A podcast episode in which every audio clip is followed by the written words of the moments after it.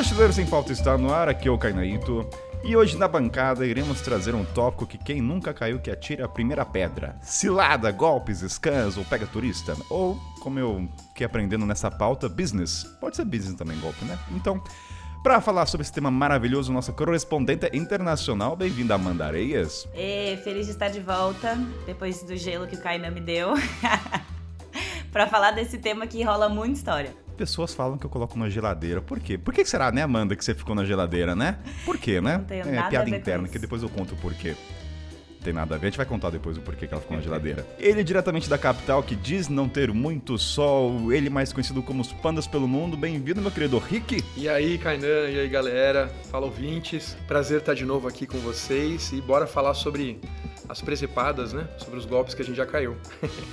Vamos que vamos. E ele, diretamente de sua terra natal, onde a pamonha não é de Piracicaba, é de Goiânia. Bem-vindo, meu querido Orquestra de Oliveira. Salve família, estamos de volta aí dessa vez para falar dos golpes, né? Vamos ver se o brasileiro tá treinado já para poder viajar o mundo aí sem passar alguns perrengues com golpes por aí. Eu acho que o brasileiro não tá treinado.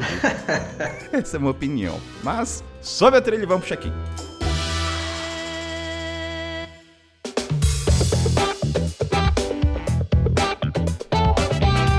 Salve, viajantes! Vamos lá. Primeiro recadinho para vocês, que é o mais importante. Dia 18 de dezembro já é confirmado que vai ter um encontro presencial lá no Centro Cultural Vergueiro, na cidade de São Paulo. As informações ainda de detalhes do horário, o que, que vai fazer, se vai ser piquenique, eu vou colocar no Telegram no grupo, no grupo aberto. Então eu vou alinhar com vocês. Falta menos de um mês, mas a data é essa, 18 de dezembro. Maravilha? Então, se você quiser saber mais desse encontro, eu vou colocar breve no Telegram lá, onde vai. Horário, esquema, o que, que a gente vai fazer e tudo mais. Então é isso.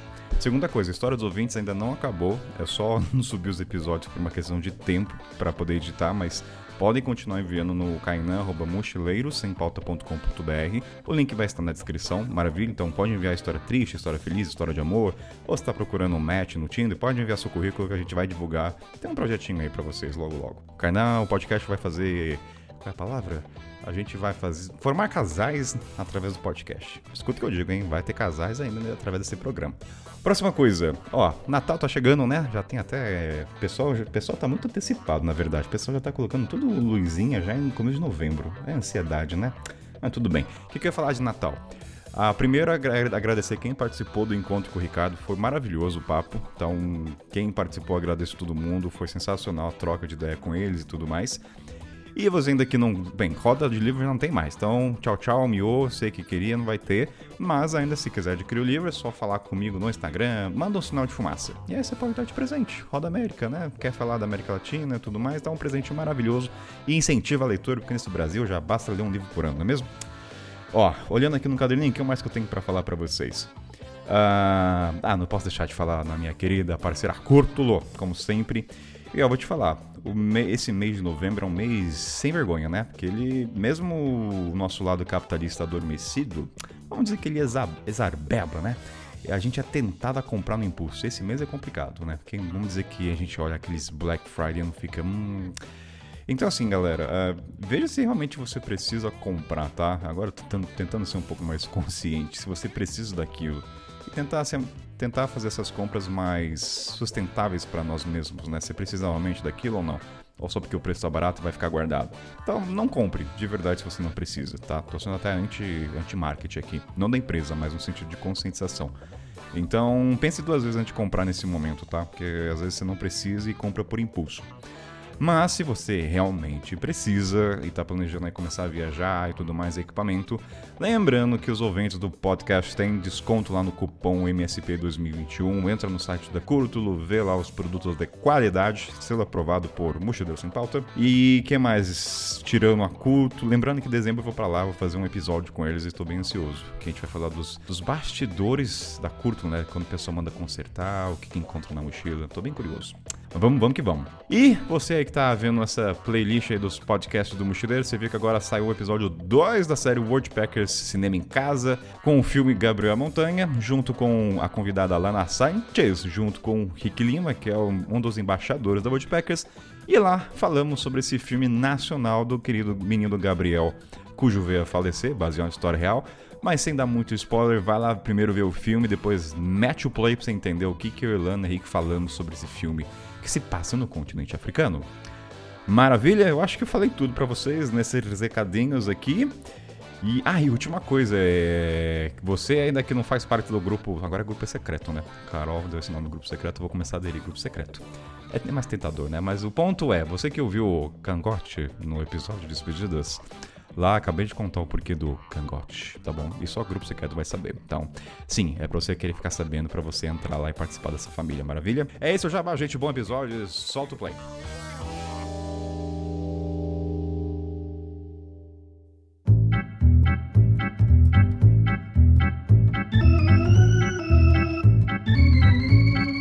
Amanda, Rick e Richard, para começar esse programa, eu acho que é bom a gente desmembrar as diferenças entre as termologias de golpes pega turista. Tem uma, tem uma diferença pro Kainan aqui. Eu não sei se vocês têm alguma opinião ou algum devaneio ou achismo sobre. Eu vou jogar aqui minha opinião e a gente vai discorrer só pra separar as coisas, né? Senão fica tudo num bloco só. Pra Kainan, golpe entende-se que você não está ciente do que aconteceu. Vou dar um exemplo do pega turista. Pega turista é quando você é exposto a uma pressão externa, seja de um uma conflito ou um desconforto das pessoas em volta, a pressão de comprar ou o cara tá do seu lado, você tá ciente do que tá acontecendo. É tipo você tirar foto com pessoas que estão de figurino, seja baiano ou gladiador em Roma, e aí você acha que não paga nada e tira foto o cara cobra. Então pega turista. Você tá sofrendo uma pressão ali. O golpe para Kainan, você não tá ciente do que aconteceu. Por exemplo, vou até linkar com o Henrique que ele contou que ele passou por um golpe do dinheiro, daí ele vai contar depois, mas ele só teve ciência do que aconteceu depois. Isso é golpe para mim. Essa é a diferença. Eu acho que é mais ou menos por aí, Kainan. Golpe para mim é é quase como um crime, assim, cara. O cara pode ir pra cadeia e o pega turista é aquela coisa de, meu, vou tentar ganhar uns trocos a mais aqui, vender um produto, alguma coisa assim. Não necessariamente o cara tá sendo, vai, criminoso, ele tá sendo esperto. O golpe eu acho que ele é mais pra esse lado do crime, assim, se sente muito mais lesado, sabe? E eu acho que tem a questão da vítima também, como o próprio, como o próprio termo pega turista fala, pega turista é mais em pontos turísticos e para turista, sendo que o golpe meio que qualquer pessoa pode cair. Então, um táxi que tentou cobrar uma taxa a mais, por exemplo, um turista tem menos é, noção de onde ele tá, então ele tem mais chances de cair, mas uma pessoa do país também pode cair tanto quanto. Então, acho que isso mais seria mais um golpe do que um pega turista, por exemplo. É, eu concordo com a Amanda e eu acho que vai muito também da, da, da situação. Eu entendo que, tipo, se a pessoa que vai aplicar o golpe já interpreta que aquela pessoa é dali, ela nem tentaria fazer o pega turista, vamos dizer assim. Na minha opinião, é quando isso aí é, é uma divisão bem clara. E aí, por exemplo, o, o golpe é uma coisa que qualquer pessoa local, pode ser uma pessoa que mora na cidade há 20 anos, também vai cair. Então é muito essa coisa. Eu entendo que, tipo assim, quando a pessoa interpreta que aquele alvo ali, ela já é daquele, daquele lugar, ela já não, não vai mais aplicar aquele golpe nela, entendeu? Uma coisa mais exclusiva para quem é de fora. Porque tem esse ponto aí da ingenuidade, que acaba criando essa situação, né? Eu acho que o pega turista é um tipo de golpe. Então, o pega turista é um golpe, mas um golpe não é um pega turista. Faz sentido? Faz sentido. Faz, faz sentido. Então, acho que a gente deu para entender as divisões aqui, né? O pega turista é aceitável, porque ele abusa da sua inocência e a falta de conhecimento. O golpe é mais arquitetado. Entende? Ele dilubriou você. Você não estava ciente nem por uma pressão, nem de. Enfim. Então, tá claro, acho, para os ouvintes nessa diferença, antes da continuidade, fechado? Ó, e antes eu quero só fazer um disclaimer, gente. A gente vai falar, talvez alguns países tenham mais golpes característicos, mas não tomem isso como um todo, tá?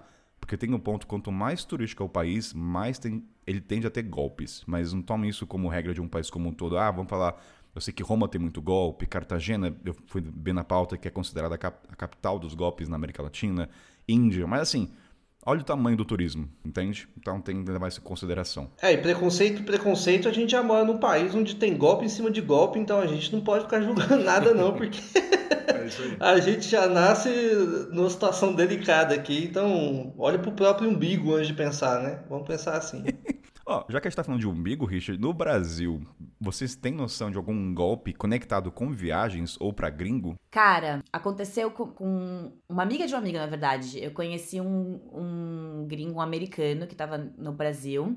E ele, e ele tinha umas duas amigas que tinham passado pelo mesmo, pelo mesmo golpe. Acho que isso é golpe mesmo. de comprar alguma coisa na rua com cartão de crédito. E ele, assim, ele me contou dessas duas histórias, as duas meninas no mesmo mês. De comprar alguma coisa na rua com cartão de crédito, a pessoa tem um cartão de crédito falso igual, então se é um Amex, por exemplo, que é igual no mundo todo, a pessoa dona da, da máquina tem um cartão igual e na hora dela devolver o cartão, ela devolve o cartão falso para ela e fica com o cartão original da, da pessoa e a pessoa só vai e a vítima só vai descobrir depois quando for usar o cartão de novo. É, isso isso com certeza é golpe, porque pode, qualquer tipo de pessoa pode cair. Mas eu só ouvi falar desse, dessas duas amigas desse amigo meu que não eram brasileiras que caíram e as duas no mesmo mês assim. Não, eu acho que, por exemplo, eu já vi muito aqui, aqui a gente tem muito golpe, né? Tipo de 171, desde WhatsApp, sequestro, fingir, assim, a gente tem muito golpe, mas eu acho que aqui como a gente está mais no tema de viagem, a gente pode ir mais pro lado pega turista. E a minha família, cara, é viciada na Bahia desde que eu sou criança. Então, desde criança eu fui para Porto Seguro com,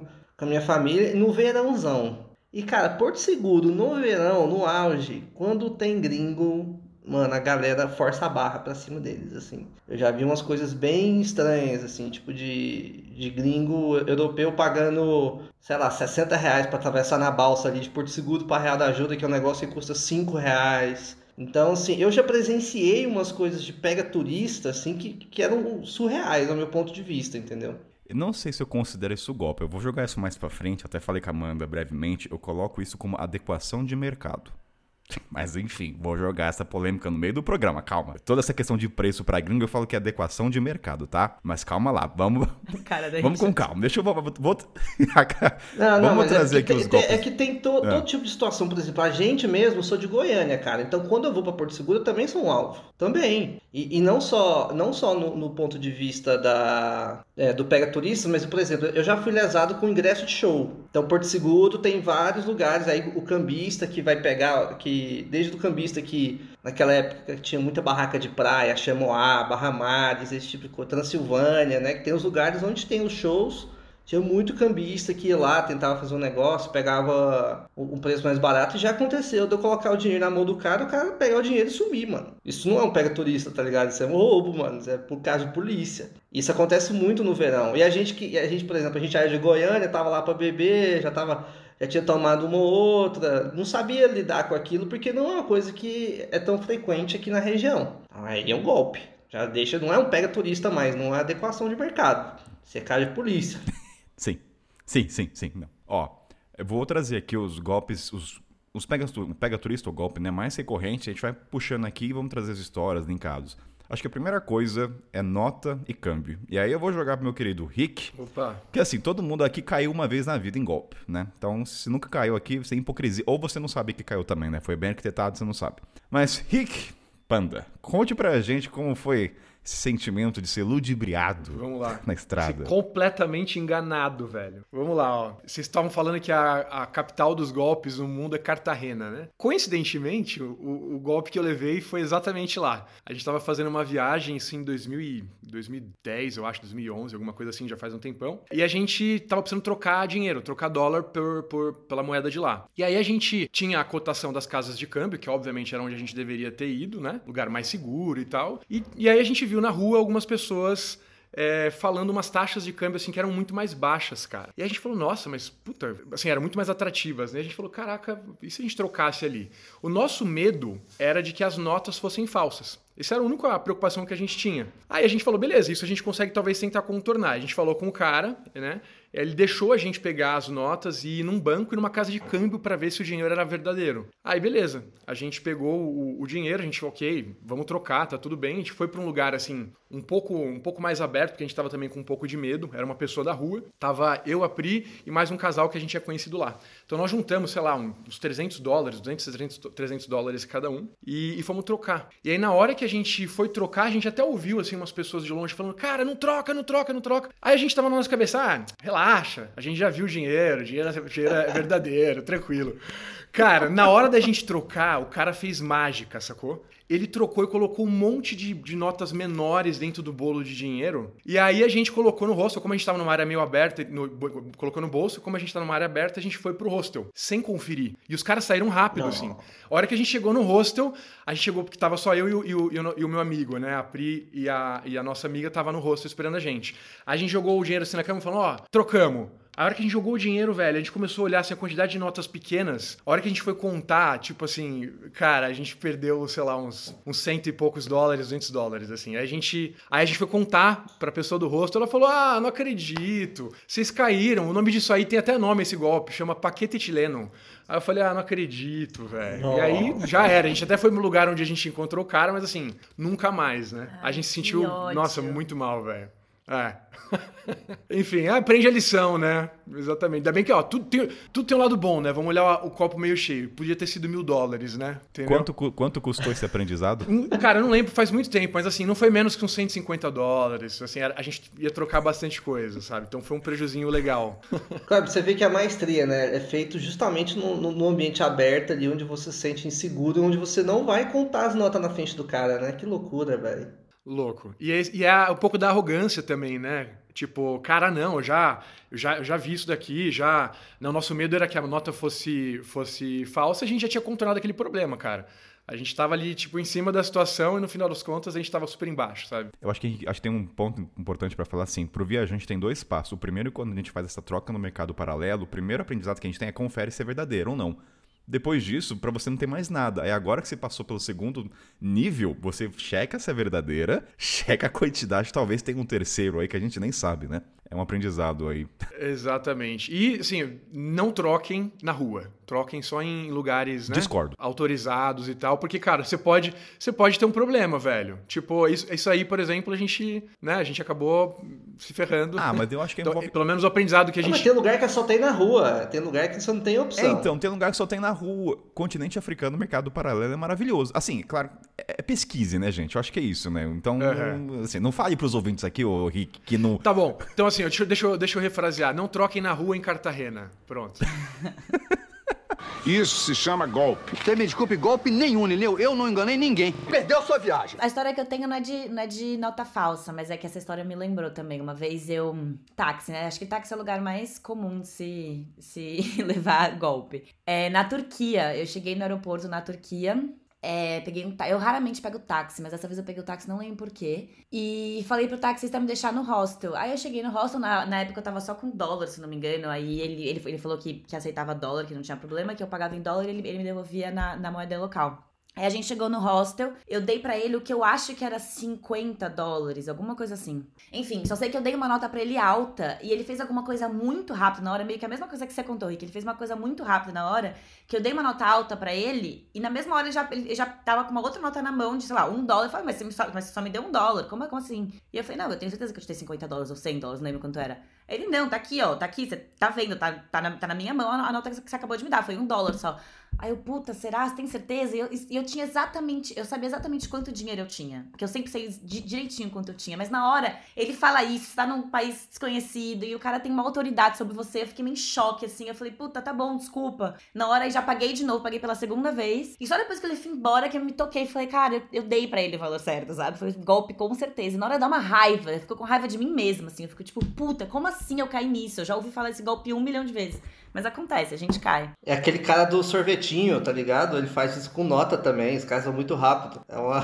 Como assim, Os sorvetinho? caras são muito rápidos e faz você se duvidar de você mesmo, porque você tem certeza que, você, o dinheiro que você deu pra ele, mas no fim não. Será que esses caras são mágicos aposentados? Fica a dúvida. Ô Kainan, você nunca, você nunca viu aquele, aquele negócio do sorvete na Turquia? Que você fica duas horas tentando tomar o sorvete e o cara Então, dando, não, mas isso, é- dando isso um é um, olé em você é. lá e você fica lá. mas isso é um golpe? É a mesma coisa, só que tira o sorvete e tu coloca o dinheiro. Não, o sorvete é uma atração turística. Ah, O povo quer, o povo quer ficar passando raiva lá, brincando de tentar pegar um sorvete. Só que Você- essa então, mesma habilidade também pode ser utilizada deixa eu ver se eu entendi. notas. Você é o cara que vai pra Turquia e não compraria esse sorvete. Você quer só o sorvete, você não quer ser enganado. Ah, não, eu não. Eu, mano, eu vejo aquilo ali e eu Eu falo, mano, taca dessa sorvete na cara dele, velho. Que tipo. eu não. Eu, eu acho aquilo ali co- a coisa mais sem noção do É mundo. pra- O cara fica lá. Ó, mas tem um ponto que assim, tem uma série, depois até vou deixar na descrição desse episódio, que chama Scan City. Go- é, golpes, né? né, Cidade de golpes. E o primeiro episódio é Rio de Janeiro. E aí tem um desses especi... É claro que acontece em vários países, não é só do Rio. Mas é da nota falsa. Nota falsa não, ele dá uma... você dá uma nota maior. E ele falou que ele já fica com uma nota embaixo da perna, assim, preparada já pra pegar, ó. Não, tá aqui. É muito rápido. Então, assim, não dá tempo de ele checar. Então. Não, e foi doido porque assim, eu paguei em dólar, né? Então esse era realmente pra turista mesmo. Porque ele me devolveu. Ele, ele me mostrou um outro dólar, ele já tinha dólar no bolso. E tava esperando alguém com dólar pra dar esse golpe. Sabe o que eu vou fazer com os ouvintes? Assim, fa- é, vou fazer uma tabelinha de quanto custou o seu aprendizado.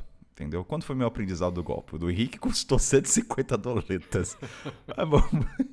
Carinho. Eu, quando tava em Buenos Aires, acho que foi quando eu tava em Córdoba, assim, ó. Minha segunda vez lá. Buenos Aires, passei um tempo em Córdoba, fui visitar Buenos Aires, passar um fim de semana lá. E, cara, a gente tava. A gente comprou, velho, num restaurante de. Um restaurante normal. Um comércio onde você nunca vai imaginar. E a pessoa me deu nota falsa, velho. Onde foi isso? Tipo, a, a gente parou, tipo, não sabe esses restaurantes de menu mesmo, de onde o povão come? Aí, tipo, fui lá, a gente pegou, me- é, paguei, deu troco nota falsa. Na hora que eu fui repassar a nota, o cara falou, essa nota aqui é falsa. Eu Falei assim, como assim é falsa, velho? Tipo, como assim? Eu peguei num restaurante ali agora. Aí voltei lá no restaurante e falei, ó, me deram nota falsa. Eu Não, não, você tá doido? Aqui a gente, a gente tá aqui, a gente não tem por que te dar uma nota falsa. Tipo assim, não é alguém da rua, saca? Eu fiquei sem ter o que fazer. Tipo assim, na hora lá eu falei, ah, velho, foda-se isso aqui, é só azarado mesmo. Não sei se. Eu não, eu não tenho como você entrar dentro do restaurante, do, de um restaurante apontando o dedo, sendo que tem 100 pessoas que trabalham lá.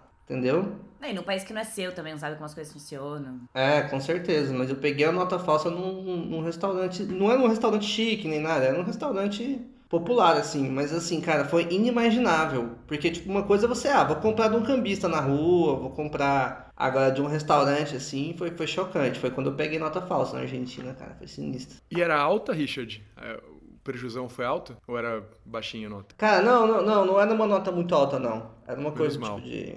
Mas é, eu... perdi uns 50 reais, assim. Mas eu tenho assim. uma dúvida nessa situação. Você pegou a nota falsa. Eu não sei, não sei como funciona até no Brasil. Você não consegue no banco, ele não vai trocar? Eu não sei. Não sei se tem casos específicos. Se é turista, ele sabe, então ele troca. Ou a segunda, eu não sei se pessoas fazem isso. Depende do, do, do valor de cada um, né? Você tentar repassar essa nota. Você sabe que é falsa, mas, puta, é tão alto, você vai tentar comprar e passa essa nota pra frente, entendeu? Deixa circulando. É, mas aí você fode mais alguém, né? É, você tá É, perpetuando a... exatamente. Você acabou de passar raiva, você não vai. Ah, vou foder outro, a não ser que você seja muito mau caráter, né, velho?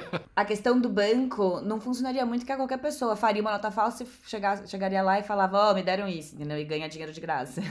então eu não- nem vi que não tem que fazer. Se ganhou nota falsa, paciência. Sem chora. É porque, assim, quando É. eu falo perpetuar, eu tô levando em consideração uma pessoa muito fodida, entendeu? Que aquela nota vai fazer diferença pra comer. Então, nessas horas, situação, meu filho, você. Assim, tô me colocando numa situação muito extrema. Puta, é 100 reais. Cara, vou tentar comprar de uma feirinha, vender e, assim, como se. Enfim, infelizmente. Tô colocando É, o situações extremas, tá? certo, o certo a se fazer seria voltar no lugar e tentar dar um jeito no lugar, mas foi o que o Richard falou, um lugar é que você não conhece, um lugar que você chega que você não conhece ninguém, e várias pessoas trabalham lá, você vai fazer o quê, né? Vai ligar a Porque- polícia? Que, que convenhamos, no Brasil, qualquer um de nós aqui receberia uma nota falsa. Ninguém checa uma nota de 50 e 100. Hum, não. Jamais. Não, não, é, eu, eu com Não certeza pegaria. Eu até pensei em tentar ir lá no outro dia e gastar a nota no, no próprio estabelecimento, mas depois eu fiquei com preguiça. falei, ah, foda-se Essa é uma boa. toda. Se bem, se bem que eles já... É, tá- provavelmente eles já saberiam, né, Richard? Sei lá, os caras de, de estabelecimento comercial, eles já pegam... É, eu, eu, Faz eu pensei. minuciosa. Eu pensei numa situação assim, ó. Falei, mano, eu vou esperar uns dois dias, aí eu volto lá. Se esse cara pegar, checar a nota e falar que é falsa, eu vou ficar muito puto. E eu não quero passar por uma situação dessa, entendeu? Ah, melhor evitar a fadiga. Ou chega, pede um almoço e sai correndo, rouba umas batatas fritas. É, pode que ele faz um aviãozinho assim, joga e vaza. Olha aí, olha lá. Olha lá o primeiro aviãozinho. Aê! Eu vou linkar uma coisa, já que a gente tá falando de restaurante, até não vai ter um bloco específico pra o que não fazer, né? Vamos falando ao longo do programa. Uma coisa que eu fazia na estrada era evitava sentar em restaurantes onde não tinha preço no menu, e às vezes tinha. Essa é uma dica que eu falo, cara. Assim, você tem um menu, não tem um preço. Acontece. Nossa, acho que eu nunca vi o menu sem preço. Nunca. Ah, já peguei vários lugares sem preço. Não tô lembrando. Não tem. Ah, tem, tem. Não sei. Ninguém nunca pegou um menu sem preço, gente? Só eu. Não, várias vezes. No, no- no interiorzão não tem preço. Até que no Brasil, mano. Você vai no interior lá, eu tava agora fazendo a estrada real, não tem preço nos lugares, mano. Você chega lá, você pergunta, o que que tem hoje? Aí ela fala assim, ó, tem frango. É isso, então manda. Você não tem, não tem escolhas. Depende muito, né? Mas aí você pergunta o preço, Richard? Ela, ou ela já fala o preço? Qual é que é? É, eu sempre pergunto o preço. Eu pergunto É. o que que tem hoje e quanto que tá. É, exatamente. Eu sempre evito também, cara, de. Enfim. é- é- Porque assim, uma vez que você consumiu sem saber o preço, o preço pode ser qualquer outro depois. Então é sempre importante você, né, entre aspas, pactuar aquilo com, a- com, com o estabelecimento, com a pessoa e tal, de onde você está comprando. Que senão o preço pode vir como você não gostaria, né? E essa é uma dica muito boa pra quem viaja em um lugar que táxi não usa taxímetro. Combina o preço antes, sempre, sempre. Exatamente, cara. Ou pergunta, vai usar taxímetro ou quanto é? E, e o que eu costumo fazer é. Tem vários países que eles não usam taxímetro, né? Você tem que combinar o preço antes. O que eu costumo fazer é, eu pergunto pras pessoas locais quanto mais ou menos é daqui até tal lugar.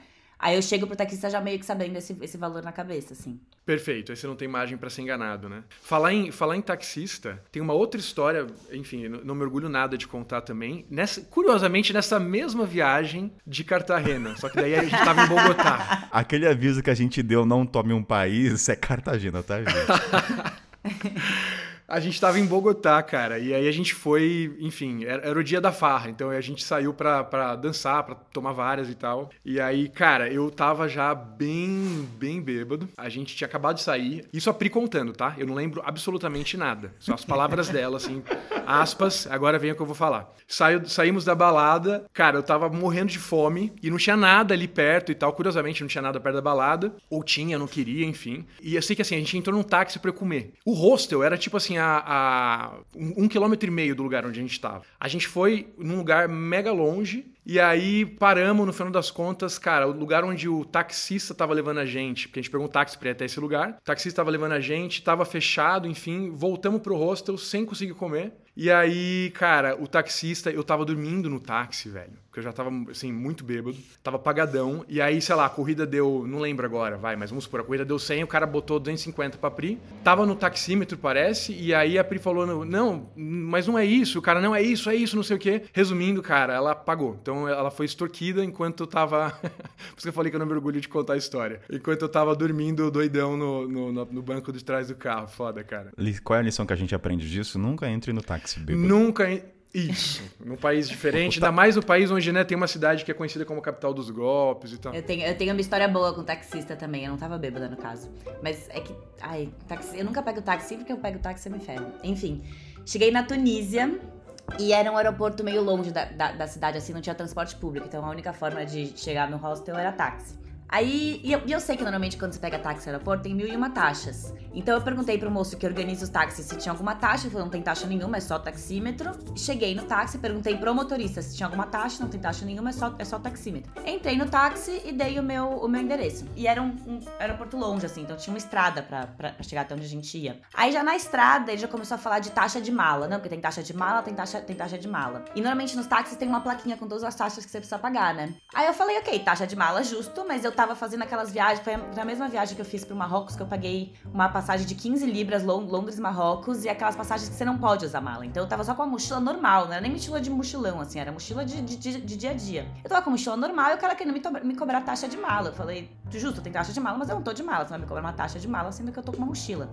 Zero usei é, porta-malas nem nada. Aí ele ficou uns 5 minutos insistindo na, na- na taxa da mala e falando que eu não ia pagar a taxa da mala. Aí quando ele viu que eu não ia pagar a taxa da mala, ele começou a falar de uma outra taxa que tinha, da cidade, de sei lá o quê.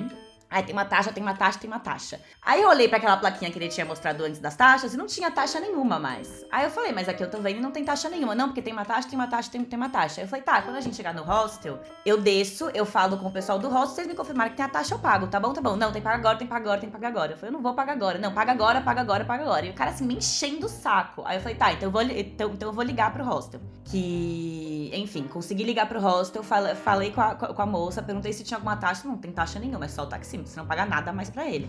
Tá bom, tá bom. Desliguei e fiquei quieta. Aí ele, aí, e a taxa? Aí a moça falou que não tem taxa nenhuma. Não tem taxa, tem que pagar taxa, taxa agora, e agora tem que pagar, tem que pagar. Eu falei, eu não vou pagar taxa. A gente chega lá e eu vejo se precisa pagar taxa. Enfim, a gente ficou tipo nisso uns 10 minutos. No! God, please, no! No! Quando ele viu que ele não ia pagar taxa, ele parou no meio da estrada, era uma estrada, ele parou no, no- no meio da estrada e falou, desce, na Tunísia. E eu assim, oi? Aí ele desce. Aí eu já desci, chegando ele em 50 mil línguas que eu não falo, bati a porta e, enfim. Aconteceu que eu saí no meio da estrada com uma mochilinha na Tunísia, fiquei andando por uns 10 minutos, 10, 15 minutos, no meio da estrada, tentando pegar outro táxi, não tinha táxi nenhum, não tinha transporte público nenhum. E no final acabei conseguindo pegar um táxi, mas o cara me deixou assim, no meio da estrada porque eu não queria pagar taxa que nem existe. Curiosidade, quanto custava essa taxa? Um, um Eu real? não lembro. Provavelmente não era muito, mas era só pela, sabe? O cara, É. o cara era muito pentelho. Ele ficava assim, e a taxa? E a taxa? Vai pagar a taxa? E a taxa? Eu, tipo, moço. Às vezes não é nem pelo, pela grana, né, Amanda? É só pelo justo, né, velho? Se Total. sente E eu perguntei lesado antes, eu perguntei antes pra umas duas pessoas, tem alguma taxa? Porque normalmente tem taxa em aeroporto, é normal ter. E eles falaram, não tem taxa. Aí, porra. Diz a lenda que bandeira vai até dois, mas Richard Oliveira já chegou a ver três. Essa lenda existe? Nossa, mano. Esse dia foi dor de cabeça demais, cara. Putz. Ah, velho, eu tava. Tipo, normalmente, velho, eu sempre ando de ônibus. Eu já tava.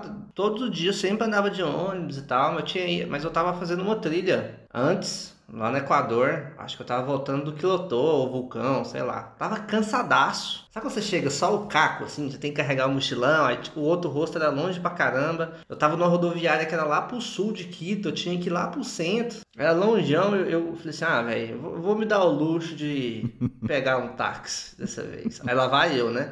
Eu lá tentando negociar com o cara, quanto que é? Ele falou, não, é o taxímetro. Eu falei, não, mas dá uma noção aí pra eu entender se eu vou pagar 100 ou se eu vou pagar 20. Já não tem como eu falar, é só o taxímetro. Falei, mas, mas é muito louco, isso não tem nem noção. Eu falei assim, ó, a gente vai andar, do- é, acho que era 18 quilômetros, assim. Tinha uma avenidona que tinha que pegar, porque Quito, Quito é uma capital muito comprida, assim, né? Como se fosse uma tripona, assim. Você passar do norte ao sul, é muito longe, e ela é muito estreita, assim. Eu- então eu tinha que atravessar essa tripa, metade dela pelo menos. Aí o cara, mano, não tem como eu te falar, se você quiser é o taxímetro ou nada. Eu olhei em volta, não tinha mais nenhum. Eu cansado da trilha, falei, ai, velho, seja que Deus quiser, vambora.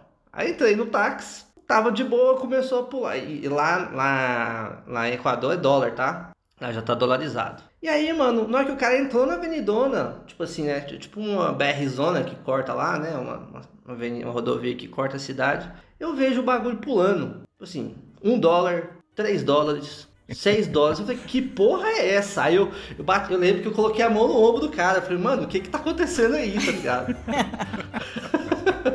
Moço, acho que tá quebrado. Aí eu falei assim, mano, o que é isso? Eu falei, eu falei assim, a gente tá no meio de uma tarde, era tipo um domingo à tarde, sabe? Tipo assim, por que que tá assim? Ele falou, não, esse é, esse é o taxímetro normal. Eu falei, não, não, não, é um, que loucura é essa? Eu falei, não, e ele acelerando, saca? Ele acelerando e o negócio pulando e eu não. Aí eu falei assim, para, para, para que eu vou descer dessa porra. Ele, não, você tem que me pagar, não sei o que, não sei o que, não sei o que. Eu falei, para, para, vou fazer um escândalo aqui. Comecei a bater na porta do, do, do vidro, assim, como se fosse quebrar. Aí o cara, mano, ele parou, tipo, num num acostamento assim, do- da rodovia, num, num cantinho improvisado. Eu já fui tacando a mochila pra fora, assim, já fui pulando. E o cara, você não vai pagar, não? Eu peguei, tipo, taquei uns 5 dólares pra ele, assim, dei as costas e fui andando. Fuder, a velho. E o cara- 57. ah, e o cara me xingando assim, eu dei as costas pra ele. Falei, mano, eu prefiro andar no mato, velho. Eu não sabia nem pra onde que eu tava indo, eu só saía andando assim. Falei, mano, não, não, de- por que que eu tô passando por isso, cara? Era só pegar um ônibus, tá ligado? Eu sei que eu tava cansado, mas era só pegar um ônibus. Tipo assim, o mochileiro não tem um dia de paz, velho. Aí saí andando, mano, dei as costas pro cara, ele me xingando de tudo, apontando o dedo, assim, mano. E eu, na confiança, peguei minhas coisas, dei as costas e saí andando num, num gramado, assim, ao lado da rodovia, mal sem noção. Aí eu, eu andei uns 15 minutos pra, pro sul, assim, olha, eu tava tão com tanta raiva que eu andei no sentido contrário que eu tinha que ir. Na força do ódio. Saí andando, só pra dar. Caramba. É, na força do ódio, né? Aí fiquei uns 40 minutos lá até acabar a espuma da boca. Depois achei um ônibus, peguei o ônibus e fui embora.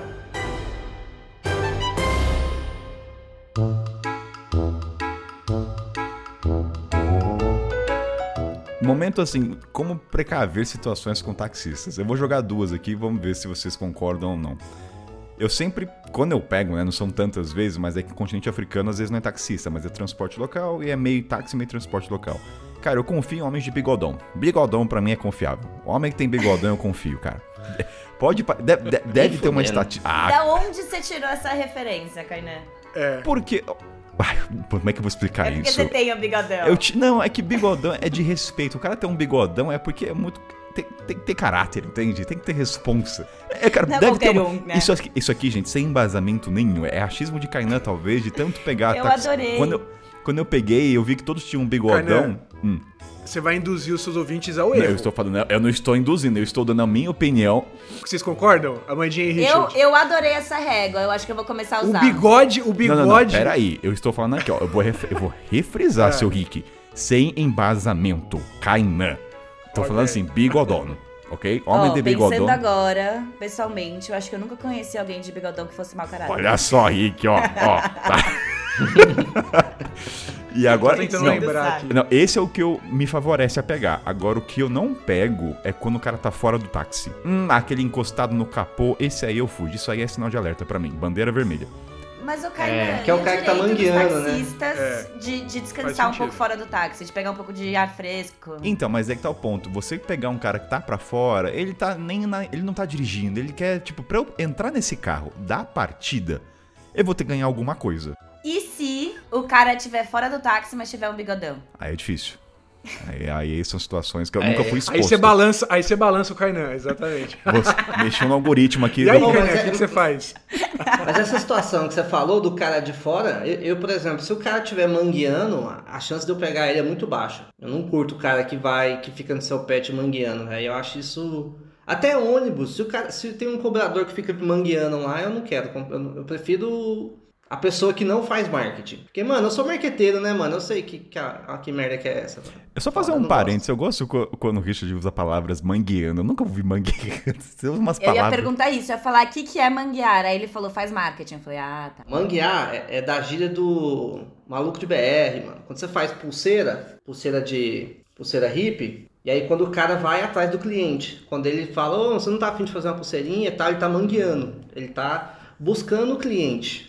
Esse é, é, uma, é uma gíria da galera de, de BR aí que faz artesanato e vende na- nas ruas aí pelo Brasil afora. Isso se chama golpe. Você me desculpe, golpe nenhum, Lineu. Eu não enganei ninguém. Perdeu sua viagem. Então, já que estamos falando de, de táxi, vou puxar uma, uma de tuk-tuk, por exemplo. A gente estava na Índia, né? Eu e a Pri. ehm, e a gente tinha acabado de chegar, cara. De cruzado do Nepal, a gente pegou um trem e e foi até Varanasi, assim, já era noite. É, na Índia, ter internet é um saco, assim, a gente tava ainda... A gente tinha acabado de chegar no país, tava aprendendo como as coisas estavam como as coisas funcionam. E aí, a gente não tinha internet ainda para pesquisar muita coisa, a gente não tinha reserva, que a gente geralmente vai, viaja sem reserva mesmo, é, salvas algumas exceções, assim. E aí, a gente chegou em Varanasi, porra, e agora? Onde a gente vai dormir? E a gente tava cansadão, porra, pegamos um trem assim, a viagem foi várias horas, super desconfortável. Beleza, como é que a gente faz? Aí a gente foi pra um tuk-tuk, cara, e a gente sabia, na verdade, que a gente ia, ia levar um golpinho ali, mas a gente foi pro tuk-tuk e pediu pro cara nos indicar um hotel, um lugar onde, um hostel, algum lugar onde a gente pudesse dormir, que não fosse tão caro e tal. Velho, levou a gente numa puta de uma espelunca, assim, cara. E a gente pagou caro pra cacete, assim, não lembro exatamente quanto, mas era muito mais caro do que a gente foi ver que era a média na Índia, assim. Você pediu pra cair. A gente vacilou também, né? No final das contas, a gente pediu pra cair, exatamente. Você queria ter uma Mas- história cair. contar, né? Você queria ter uma história, né? Pô, fala. Cara, é que a gente, a, a gente, a gente tá, atravessou do Nepal pra Índia e a gente não tinha internet, assim, a gente foi ter internet depois. É chato lá, não é assim que você chega e compra o chip em qualquer lugar. Tem um esquema de registro e tal. Eu lembro de ter sido meio chatinho esse processo. E aí, quando a gente tá sem internet, é foda, cara. Você fica meio sem, Você fica vulnerável, sem né? referência, né? Você fica vulnerável. Exatamente. O jogo tá a favor do motorista, né? Tem muito isso. Até a questão do se tuk-tuk ou táxi, tem muito golpe. Eu vi muito no Sudeste Asiático, que você entra, fala que vai pra um hostel, um hotel, e o taxista fala que tá fechado. É, ele te leva. Assim, ele nem tem contato com o hostel lá, o hotel, mas ele tem um contato com outros que leva você e ele ganha uma parcela nisso, né? Então, assim, evite. Vai, momento. Sempre que a gente contar uma coisa, a gente fala assim, dicas, né, pra evitar isso. Não vá pro lugar que o taxista. Grande. Claro que deve ter, sei lá, a cada 10 denti, 10 dentistas, tô falando 10 dentistas. A cada Nove 10 recomendam com taxistas. Nove recomendam um hostel. Um deve, recome- um deve recomendar um justo, entendeu? Analogia de dentista aqui, mas foi é pra fazer. Uma dica que eu dou pra táxi, que não tem nada a ver com isso do, do hotel fechado nem nada, mas uma dica que eu dou pra táxi, que eu fazia bastante na, na Índia, que na Índia eu fui sozinha, né? Então, um dos meus grandes medos, em vários lugares, na verdade, mas na Índia era mais forte, era eu estar dentro do carro de um cara que eu nunca vi na vida e ele poder me levar pra onde ele quisesse. Então, uma coisa que eu fazia bastante, é, em vez de entrar no táxi e falar, eu vou pra tal, tal lugar, óbvio que eu preciso ter internet pra isso, né? Mas eu pegava o Google Maps e falava, ó, segue aqui, entendeu? Então ele seguia o lugar que o- Google Maps falava pra ele ir, em vez dele, dele escolher o caminho que ele quisesse. E se ele sa- saísse do caminho, eu sabia que ele tava me levando pro lugar errado. Isso é uma coisa que eu fazia bastante. Isso é até um ponto, assim, vou até puxar com GPS, depende do país, porque você fica nessa linha tênue de saber se o cara tá realmente usando um caminho mais curto ou se o GPS não funciona. Egito é bem nítido isso. Egito, o Google Maps não funcionava. E eu entendi isso depois. Então, assim, confia. Grande parte, é claro que a maioria vão seguir um caminho melhor, mas Egito, o GPS não funcionava. Então, você tinha que confiar no motorista. Não são todos os países É, que o GPS vezes, funciona. às vezes não é nem pra ver se tá fazendo exatamente o caminho certo, mas às vezes só fica de olho pra ver se tá indo na direção certa, sabe? Só pra você ter uma noção melhor assim de onde você tá indo, pra não, pra não ter certeza que o cara tá te levando pro lugar nada a ver. Fazendo isso aí também você já evita o, o golpe da viagem longa. Essa é clássica no Rio, velho. No Rio já vi muita gente falando, tipo, você entra no táxi, aí o cara faz um desvio gigantesco. Ué, por que você tá fazendo desvio? Não, que tá com obra. Ah, tá com obra. Ou então, tá, ah, tá tendo uma atividade policial lá, fecharam a favela. E aí o cara começa a dar a volta, mano. Isso aí eu já ouvi, já ouvi pelo menos uns dois ou três relatos, assim.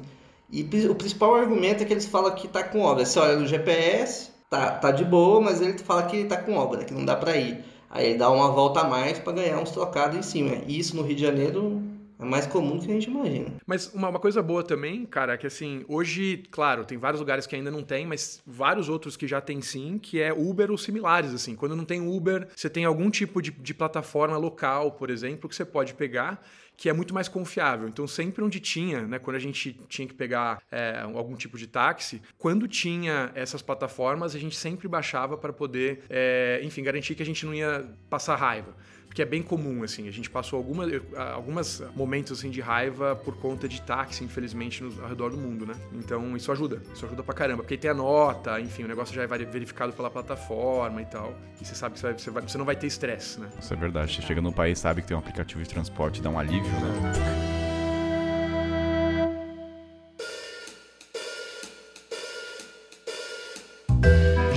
Estamos falando de transporte, taxista, então, em cada ainda nesse mundo, que nem tuk-tuk. Seu Rick, você foi pra você. A Pri é sua esposa, né? Você não falou Pri, você fala Pri como se o ouvinte soubesse quem é Pri, né? Pinda é a versão feminina dos panda. Como é que é panda? A panda feminina. Vocês foram pra Sudeste Asiático. E aí, assim, lendo a pauta, li muita coisa sobre o golpe dos, das motobis, que é bem recorrente e é bem característico.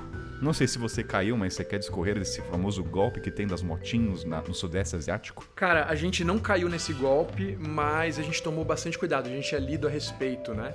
Que nada mais é do que assim, como você falou, essas motinhos, cara, é o transporte oficial do Sudeste Asiático, assim. Então, onde, quer que você vá, vai estar cheio de moto. É uma- um meio de transporte super barato. Se aluga lá por, sei lá, dias e aí sai- o valor diário sai bem baratinho mesmo. Então, vale muito a pena pra quem, né, gosta de, de moto, enfim.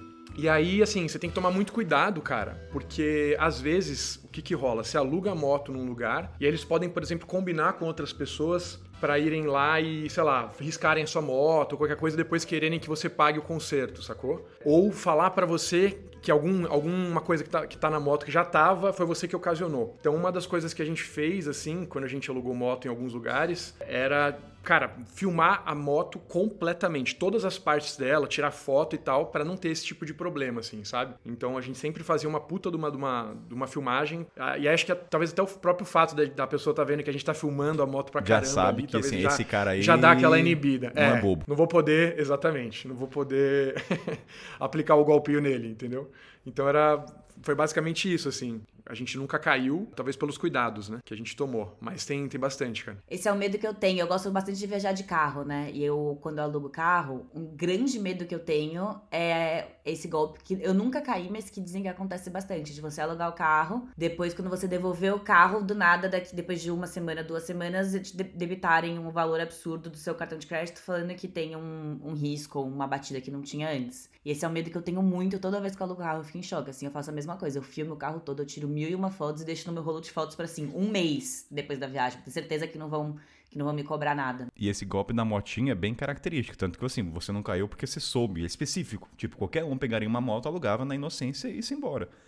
E assim, linkar. Mas, Vai lá, seu Rich, puxa aí, vai. Puxa o golpe que você caiu. mas é igual ele falou, se, se ele tem um outro comparsa lá que o cara já tá pra amassar a moto, não tem o que fazer. É.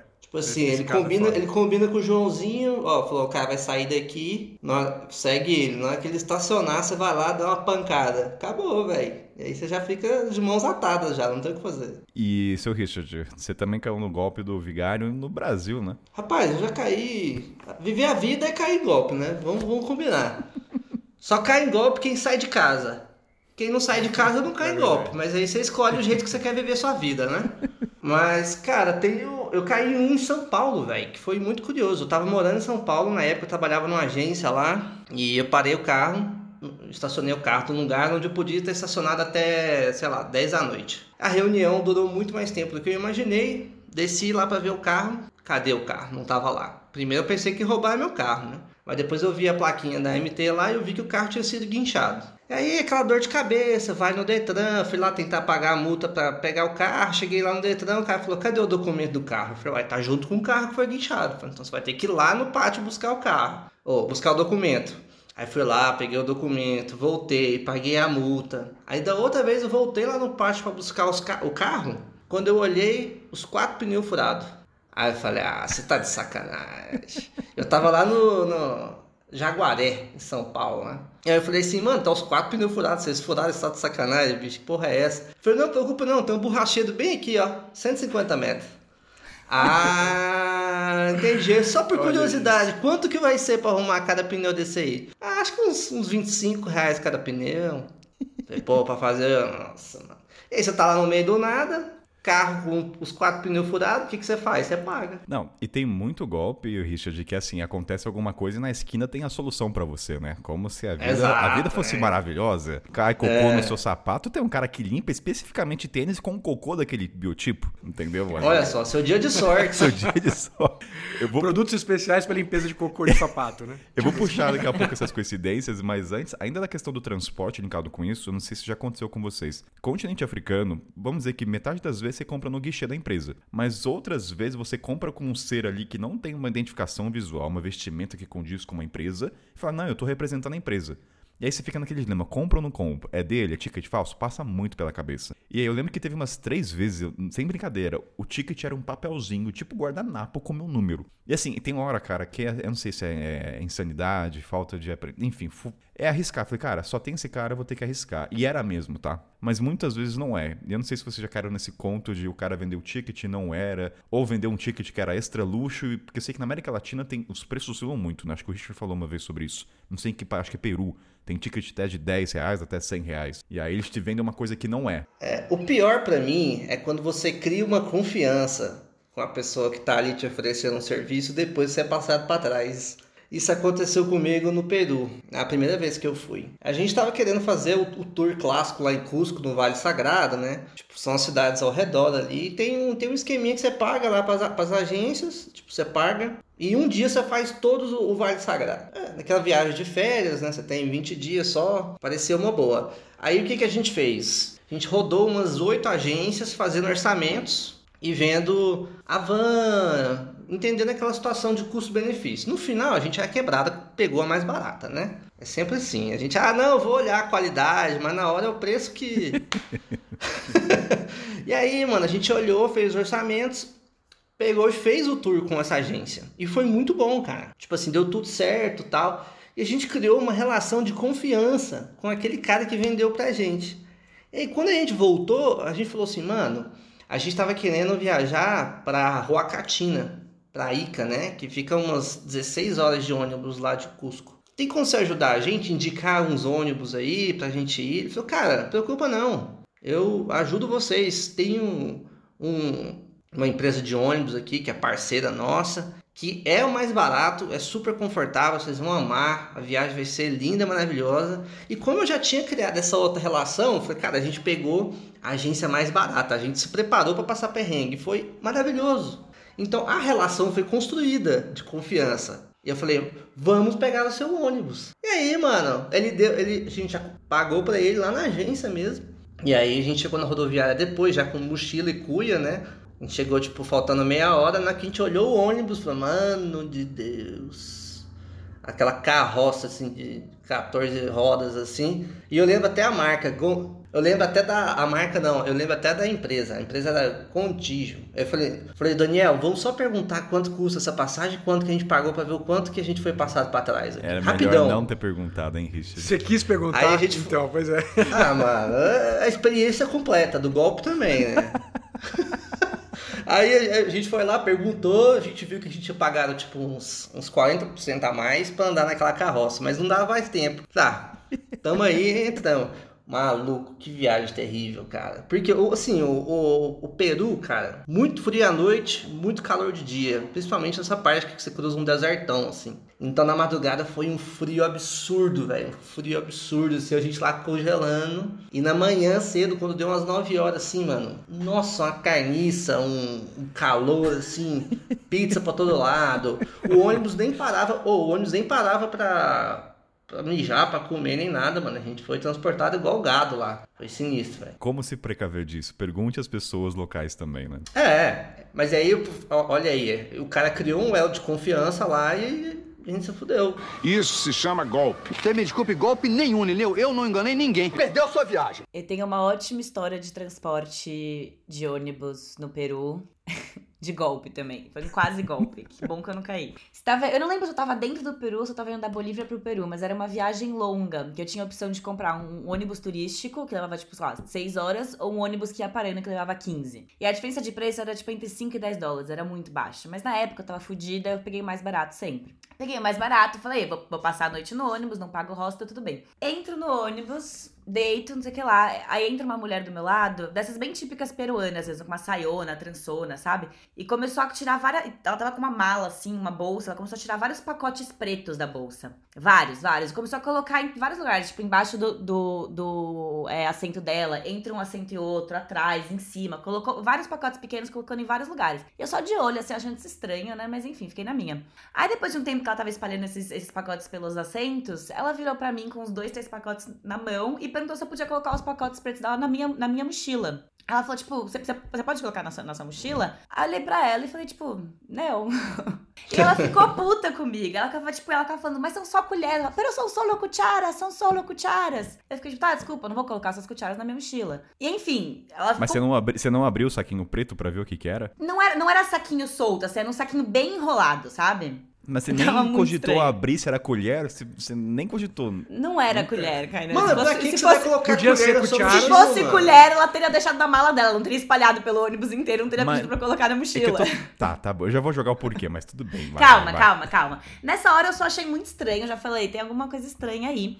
Peguei a minha mochila e fui a viagem inteira abraçada na, na, na minha mochila. Falei, não solto essa mochila de jeito nenhum. No meio da noite, mais ou menos, eu estava dormindo, abraçada na, na, na, minha mochila. Ela me acorda. No que ela me acorda, ela tá sentada do meu lado. E do lado dela, em pé, tem uma outra mulher, uma outra peruana também, segurando um, um casaco de neve. Aí eu olho para ela, ela vira para mim e fala: Você não quer usar esse casaco de neve? Tipo, me acordou no meio da noite para isso, assim. Aí eu olhei para ela e falei, tipo, não. Aí ela, e de novo ela ficou puta comigo. Por que, que você não quer usar o casaco de neve da minha amiga? Aí eu fiquei tipo. Tem cucharas no bolso do casaco de neve, você não quer usar? Exato. Aí eu fiquei, tipo, não quero. Enfim, foi isso. Assim, ela ficou puta comigo, ficou, tipo, real brava comigo, assim, porque eu não quis colocar as cucharas dela na minha mochila, nem usar o casaco de neve da amiga. E eu achei isso muito estranho, muito estranho. Aí depois, falando com várias pessoas do Peru mesmo, contando essa história, falaram, é droga com certeza. É com certeza absoluta, que se o ônibus for parado e elas forem pegas com droga, a gringa também tem droga, então elas não se dão tão mal. Mas enfim. É... Que tenso, hein? eu, ach... é que eu achava que era colher mesmo. Podia ser colher, né? Ai, Kainan, você teria caído nessa. Nossa, Kainan. Quanto tempo você ia durar na América Latina? Vamos combinar. Sabe por que eu pensei? Ah, vai, fala, vai, vai, Rick, Richard, vai, solta. Não, você pareceu muito inocente mesmo, viu, cara?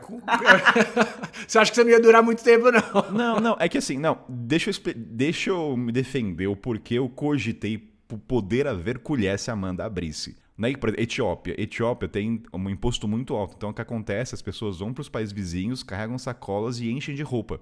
Aí até fiz, eu ajudei nessa, nesse tramo limite. Eu tava lá no ônibus e, cara, você pode colocar essas roupas na sua mochila?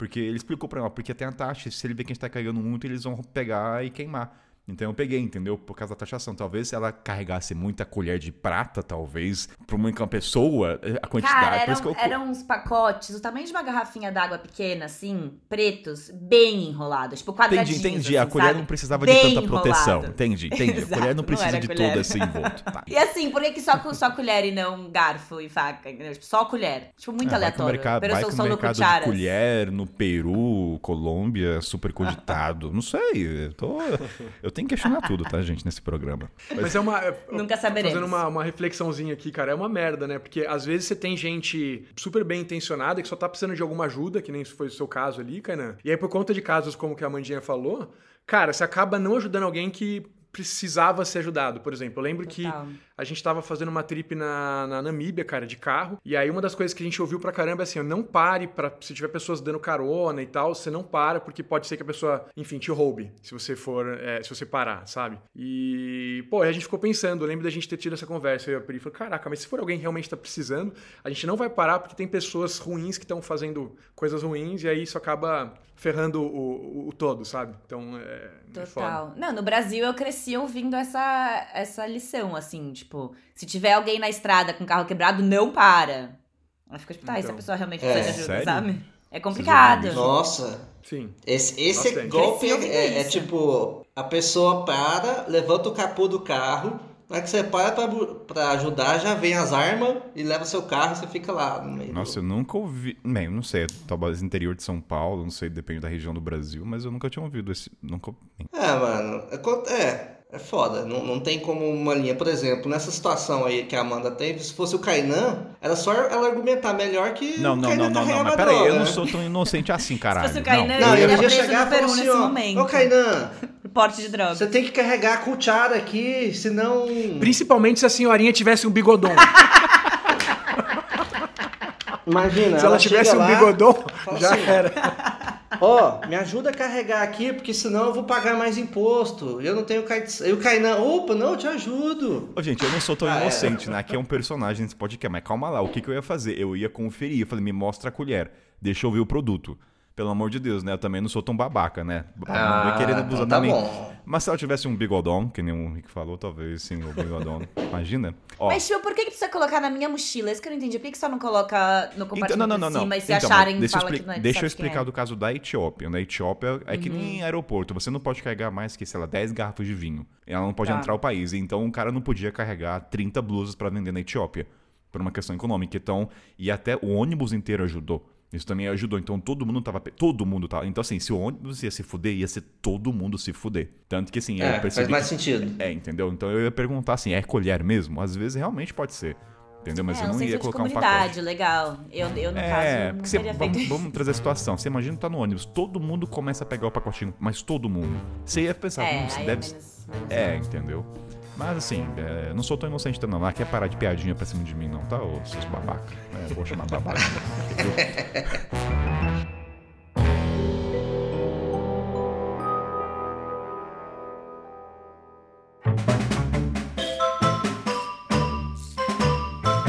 Seguinte, contamos muitas histórias, contamos contos do vigário, contamos del bigodão, a confiança e tudo mais, mas vamos trazer questionamentos e debates aqui.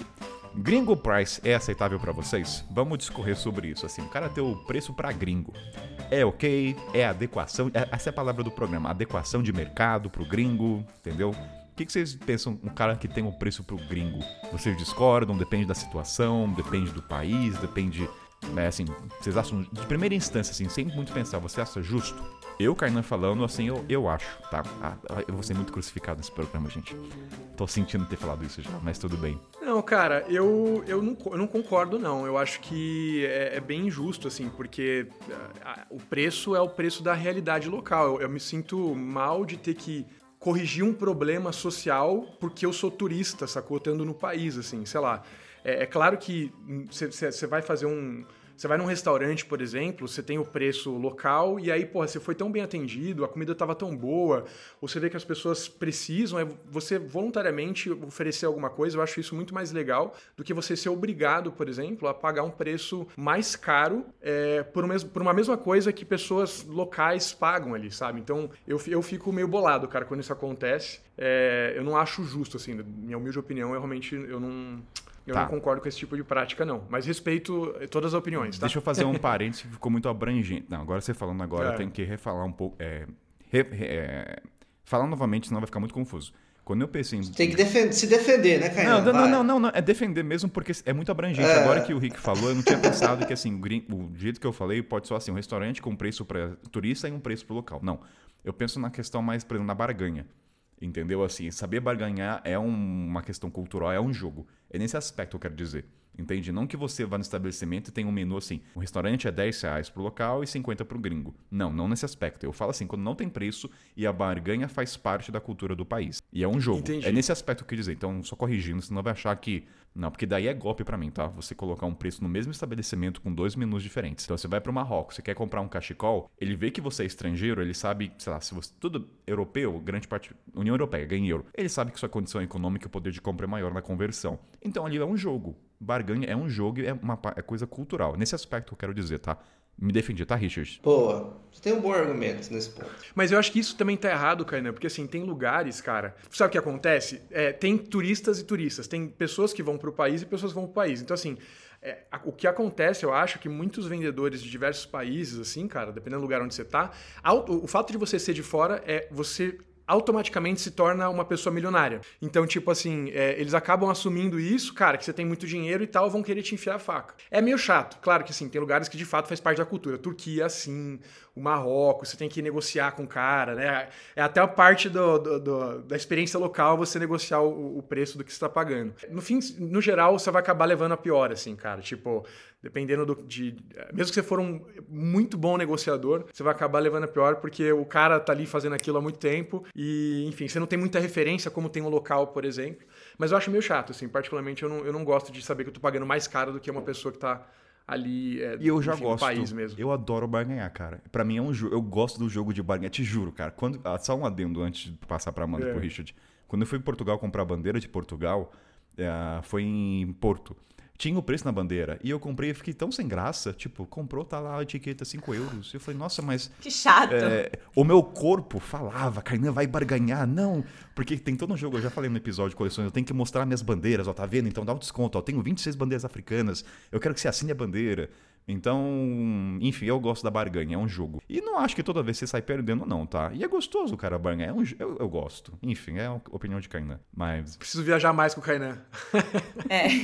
Eu, pessoalmente, sou muito boa em barganhar também. Eu lembro que eu tava, acho que no Mianmar, se não me engano, que a gente fez um grupo de amigos lá. Toda vez que a gente precisava- pegar um táxi, um tuk-tuk, era Amanda, vai lá. Am- Amanda pede, Amanda pede. Porque eu também sei chegar no nível saudável. Eu não sou do tipo que barganha aquela chata que precisa que se- que seja um dólar o negócio, sabe? Eu acho que eu consigo chegar no nível saudável. Enfim, o que eu ia falar, eu tenho argumentos prós e contra isso. Mas eu queria fazer uma pergunta antes. E quando o preço pra turista e pra local é diferente oficialmente? Então, por exemplo, em Parque Nacional, ou eu lembro que no, no trem no Peru pra ir pra Machu Picchu, eu não lembro exatamente quais eram os valores, mas eu lembro que pra local era muito barato e pra turista era, tipo, absurdamente caro, assim, coisa de 100, 200 dólares. Isso vocês acham justo ou não?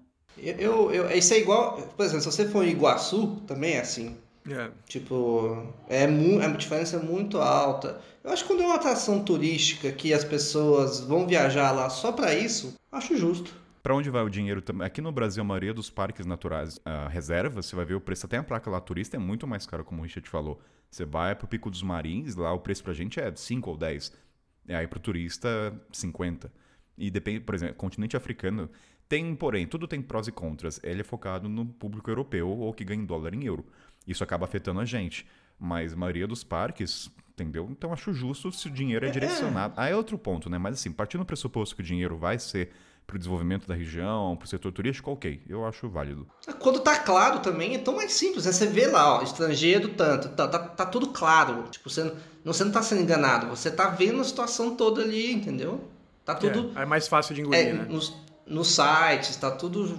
Então você já sabe, entendeu? Você pode até, pô, Concordo. é meio foda e tal. E também incentiva o turismo local, né, que é importante. Isso, eu, eu, eu não penso que tá caro pra gente, eu penso que tá barato pro, pro, pra quem é residente. É, Essa é a não, minha maneira eu- de observar. O que eu disse foi que eu acho também que incentiva o turismo local, né? Que é importante. Faz os brasileiros viajarem mais pelo Brasil, os peruanos mais pelo Peru e etc. Sim, com certeza, porque dependendo da, da atração, cara, às vezes o preço é tão proibitivo que nem as pessoas dali conseguem acessar aquilo, e fica só para as pessoas de fora. Isso realmente é, é- é uma anomalia, né? Bizarrão. Mas, enfim, bom, é, E é, e é bem, e é- caso. e é bem recorrente. É bem comum. É, é a maneira como você olha. Por exemplo, se você olha que o preço normal é o preço de estrangeiro, tá barato para residente. Ótimo, é um incentivo a viagens locais. É assim que eu, eu olho dessa forma. Então, quando eu vejo Iguaçu muito caro, eu fico imaginando que o preço de Iguaçu, aquele ali é muito caro, só que pra gente que é residente é vantajoso. Entendeu? É um incentivo. Eu vejo dessa forma, esse tipo de coisa.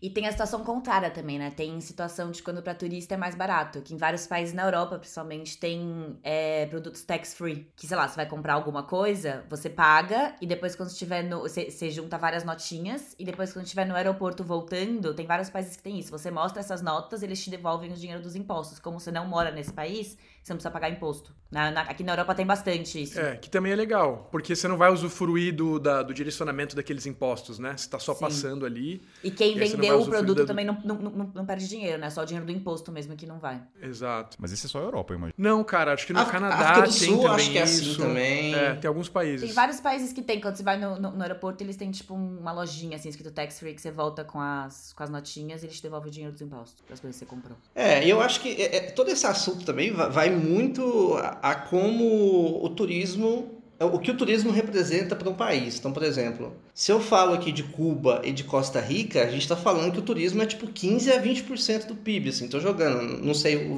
ao certo, né? Mas é, é uma parcela muito alta do PIB. Então, quando um país tem o turismo como uma base muito alta do PIB, aí vai ficar muito mais caro. E aí, cê- aí mas por exemplo, eu estava viajando em Cuba, eu via que as coisas eram muito mais caras, tinha uma moeda especialmente diferente, que na é- acho que agora unificou, não sei como é que tá agora. Mas era uma moeda totalmente para o turismo, tudo para o turismo. Então você já entende ba- basicamente como é que aquilo ali funciona e aí você fica, é, vamos dizer assim, você reclama menos, porque você tem um pouco mais de entendimento de como funciona esse lugar. Eu, por exemplo, não gosto da Costa Rica, eu acho muito caro, me incomodou muito, mas eu entendo que é um percentual alto do PIB deles, então é a maneira que eles têm de gerir o país todo. É ter um entendimento um pouco maior também, para não ficar só se estressando com certas coisas, sabe? Ô, Richard, e no caso da Costa Rica, por exemplo, você percebeu que é caro como um todo? O país é caro em si ou é caro para turista? Cara, é um país caro, mas eles recebem um, um- salário até condizente ao que tem. Mas as atrações turísticas são muito caras. Então, fazer o turismo é muito caro. Então, a entrada no. Entendi. Tipo assim, às vezes é só uma praia, mas eles já transformaram em parque nacional, porque eles têm uma, têm uma consciência ambiental bem grande de ter muitos parques nacionais. Mas se toda praia que você for, você tiver que pagar, uma hora você vai falir. Entendeu? É, Pra gente que é mochileiro, cara, é- é- eu achei muito difícil viajar. Mas eu entendo que o país funciona muito bem. É um, é um país que você vê uma biodiversidade incrível, mano. Você vê muito animal, você vê bicho preguiça na rua. É um negócio que você não, você não vê aqui porque. Pro Richard É, é. não adequa o país pro- como viajante. É isso. Mas eu admiro o país, a maneira como o país é, faz é essa gerido, gestão. né? Essa gestão do turismo. É, eu, eu acho incrível isso. Tipo assim, o Costa Rica é um país que nem exército tem, tá ligado? Então, eu acho isso incrível, só que eu tenho que entender que pra mim a realidade é mais difícil. Então é uma. Ah, é uma coisa assim, né? Eu tenho que me preparar melhor pra curtir mais, entendeu? Mas eu não, eu não sou a pessoa que vai bater, ah, só uma... Eu falo que eu não gostei porque, principalmente no momento que eu fui, era um momento que eu tinha uma dificuldade financeira muito grande. Então eu acelerei ali e fui pra Nicarágua, porque não cabia pra mim. Mas como gestão, como uma maneira de entender e gerir um país, eu acho incrível, cara, porque tem estrutura, é acessível. Se você tem uma cadeira de roda, você consegue curtir a natureza tanto quanto em outros lugares. E que, tipo, aqui você não consegue, saca? É muito difícil você ir a um parque nacional que tem uma passarela pra alguém passar com uma cadeira de rodas, curtir. Então, é entender momentos. Acho que eles focaram no- no- nos norte-americanos, que tem mais grana ali, né? Pra fazer um país mais confortável pra eles. Isso se chama golpe. Você me desculpe, golpe nenhum, entendeu? Eu não enganei ninguém. Perdeu sua viagem. Ainda falando a gente na questão do preço do gringo, né? Eu tenho uma seguinte linha de raciocínio que ela foi sendo construída durante a estrada e até nessa pauta ela meio que firmou. Qual que é? A economia global ela não é justa, ela não é igualitária, certo? Isso ninguém vai discordar. E por que na questão da precificação para viajantes seria diferente? Porque quando a pessoa fala assim, ah, é injusto comigo porque, entendeu, eu sou um viajante. Não, não vou entrar no mérito se você é um viajante milionário ou tá muito fodido. Mas a partir do momento que você visa, você, está- você está sendo, para minha visão de Kainan, egoísta. Não entende a questão econômica, a questão. Claro que tem overprice, mas daí é um jogo, né? A gente volta para aquilo. Então tem a questão do bom senso. Então, essa é a minha definição. Por que, que eu acho válido o, o preço gringo quando é voltado para barganha, tá? Não que o mesmo estabelecimento vai ter menus diferentes, ok? Essa é a minha visão. É, eu, eu acho, eu, eu concordo com a visão de tira mais de quem tem mais, no geral. Concordo, mas não, não sei, por exemplo, porque tem, tem que você falou, tem o, tem o turista que tem muito dinheiro e tem o turista que tá lá Então. se fudendo todo dia também. Não tem como medir isso. Então, então, mas não tem como medir, mas se a gente colocar na mesa, a maioria tem grana na conversão. Aí, claro que alguém vai se ferrar, mano. Assim, dos 10 ali, dois, não realmente. Somos nós É, o aqui. mochileiro se ferra. É, o mochileiro se ferra.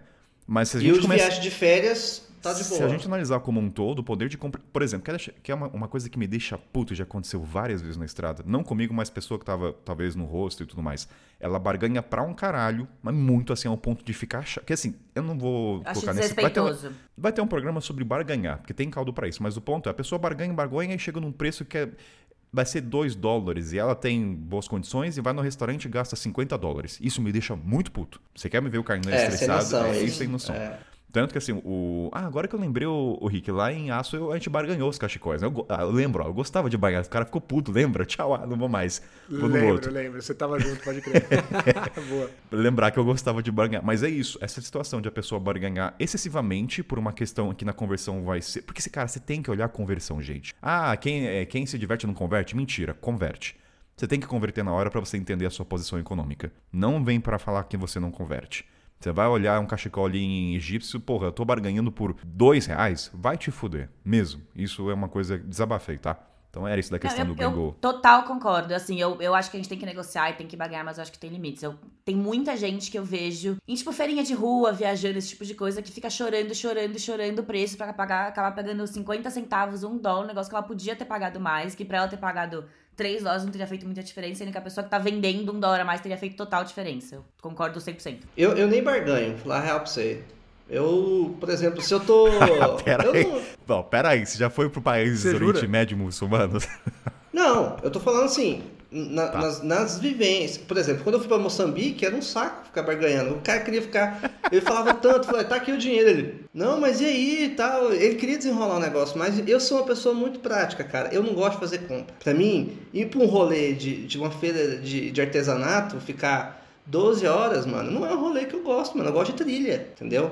Eu gosto de. Se for pra sentar com uma pessoa e trocar uma ideia, maravilhoso. Agora, ficar conversando na banquinha lá, eu particularmente não sou uma pessoa que gosta. Eu gosto de ver lá. O que, que eu preciso? Hoje eu preciso de uma blusa de frio. Eu, em 5 minutos, vou resolver essa blusa de frio. Resolvido. Então, eu, eu particularmente não gosto de barganha. E se é uma coisa que é feita artesanalmente, eu faço até questão de pagar um pouco mais se eu tiver em condições. Sim. Que bom. Concordo. Mas é que assim, tem lugares que eles esperam que você ne- negocie. Tem vários, É, tem vários sim, países sim. Que, é, que, é, que, é, que é cultural negociar e eles vão jogar o preço lá em cima porque eles sabem que você vai pedir metade do preço. Então eu acho que tem, você tem, você tem que meio que medir como é que funciona cada lugar. Né? Tem lugar que realmente eles esperam que você ne- negocie e faz parte. E tem lugares que eles, pelo lado contrário, não esperam é, mesmo, assim, né? Que, que não tem essa de Você negociar. tenta né? negociar, eles É, não estão não- nem aí. é. Não, por exemplo, É. quando eu falo que eu não gosto de barganhar, mas eu também não sou trouxa, eu vou pagar sempre mais caro. É, é, uma, é uma questão de bom senso. Então eu vejo se o preço tá alto, vou falar, meu irmão. Eu, eu, eu sempre falo a mesma coisa, eu sou brasileiro. Olha pra minha cara, entendeu? É nítido isso. É o primeiro. Eu, eu, eu, quero dar um argumento que resolva rápido. É o meu jeito. Mas eu entendo, por exemplo, em Moçambique eu tinha que negociar tudo. Tudo, desde o ônibus a tal, mas não é uma situação que, que, que eu acredite que seja, tipo, a parte mais divertida da viagem, no meu ponto de vista. Depende. Por exemplo, eu sei que no, é, foi onde isso? No Marrocos, eu conheci uma menina que ela, inocente, né? Acho que era. Porque Marrocos é o primeiro destino para muito europeu, que sai da realidade europeia, ou mesmo leste europeu. E ela foi lá comprar uma coisa, ela comentou que o cara jogou um preço, ela aceitou e falou: Não, não, não aceita, vamos jogar. O cara mesmo falou, meu, É, Tipo assim, ele, eu acho que ele viu o tamanho e inocência da menina e falou: Olha, vou te ensinar uma coisa. Não aceite o primeiro É que preço. faz Ela parte ace- da graça, né? Faz Não, parte porque da eu imagino graça. pra esses caras, assim, imaginando, assim, ele lançou um preço, deve ter o grupinho do WhatsApp, olha, a menina aceitou, não, você tem que. Joga comigo, entendeu? O cara gosta mais de, de negociar ali, de, que né, de vender. de vender aquela coisa toda do que de ganhar mais, né? É, Você vê. deve ser isso, cara. É claro que não deve ser todo, mas eu acho engraçado ter uma história, um relato de uma menina que contou que isso aconteceu. Fala, não, não aceite meu primeiro preço. tipo, o cara ficou com dó da menina. Tá? mas sa- sabe uma coisa que eu fico puto? Que às vezes eu vejo que tem, tem certas pessoas que têm muita grana e eles fazem essa coisa de barganhar até, até tipo, mesmo tendo dinheiro pra pagar, eles fazem isso só pra sentir o poder que ele venceu alguma coisa. Pode ser Até também, isso é vira uma, um- uma competição. Aí depois ele vai pro bar falar, não, mas eu negociei, eu sou um bom negociador. E fica essa coisa E no bar de paga puta 11 dólares numa caipirinha. Mas, sem reclamar. mas, É. mas eu, eu tenho empatia por esse cara. É claro que eu não sei o desfecho, mas eu entendo esse sentimento de ganhar na barganha, às vezes ele paga até mais no final. Não sei, situações muito hipotéticas, tá? Mas eu entendo esse sentimento de ganhar na barganha, porque é um jogo. Eu seria essa pessoa. Claro que eu não colocaria o dinheiro tão fodido assim, mas ganhei, entendeu? Ha! Achou que ia ganhar do brasileiro, entendeu? Toma marroquino na sua cara, entende? Mas Eu, eu entendo esse sentimento. ro- Rola, rola um sentimento do resto do dia que você fica sorrindo, Com de boca, tipo, certeza, não vencer. tenho sombra de dúvida. Cara, eu não, tenho Ó, isso, tem cara. técnicas pra isso. Primeiro, aí tem um episódio mentira sobre isso, mas quem quiser ver, vai lá. Eu omitia que eu não era brasileiro, eu falava que era filho de uma pessoa do Zimbábue pra ter uma identificação africana pra diminuir o preço.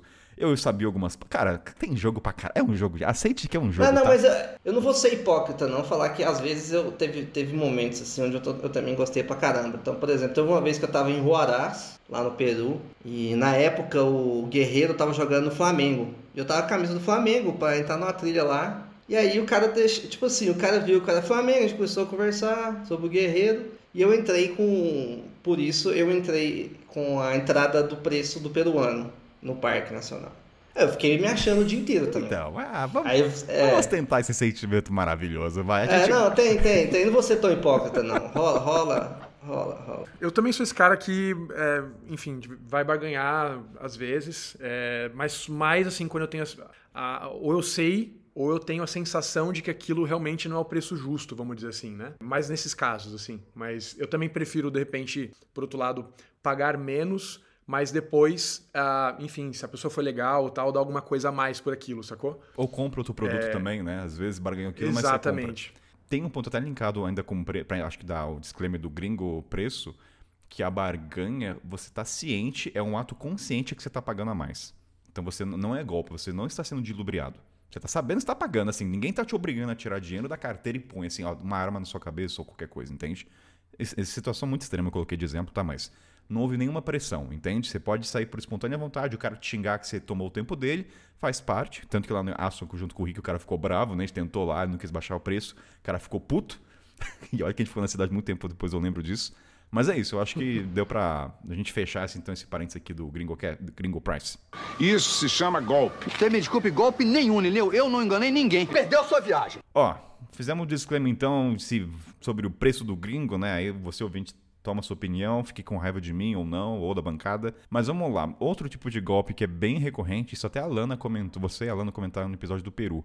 Quando o material não é condizente e tem toda uma artimanha pra falar que aquilo é de tal lã, da lhama, não sei como é que é. Como é que é o negócio? Quem foi pro Peru, não sei se a Amanda e o Rick também foram, mas quando eles vendem que é uma coisa é outra. Ah, mano, isso, isso na real é o problema do capitalismo, não é nem do, do, do pessoal que tá lá, é o marketing. Isso aí, os, os publicitários existem desde a época que vendia Barça. não- Só mudava o método, né? Os marqueteiros estão aí criando história que não existe pra poder vender o que não é. Mas uma Ô, coisa que Richard, só um acontece- disclaimer. Eu sou marqueteiro, hein? Sou publicitário, toma cuidado. Eu também, eu também. Eu trabalhei Ah, tu oito também? anos com Ah, marketing, beleza. mano. Eu trabalhava no marketing da BR Mall, shopping center, maluco. Caraca, beleza, então. Não, eu entendo totalmente o mundo. É.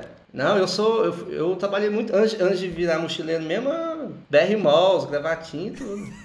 Caramba. Mas é, tipo assim, é, é o sistema, né, cara? A gente aprende marketing porque, por exemplo, a gente sabe que não adianta você ter um produto muito bom se você não sabe vender. Se você tiver um produto muito bom, que ele não se vende sozinho. O marketing é uma, é uma coisa fundamental do sistema onde a gente vive. Então a gente tem que ter.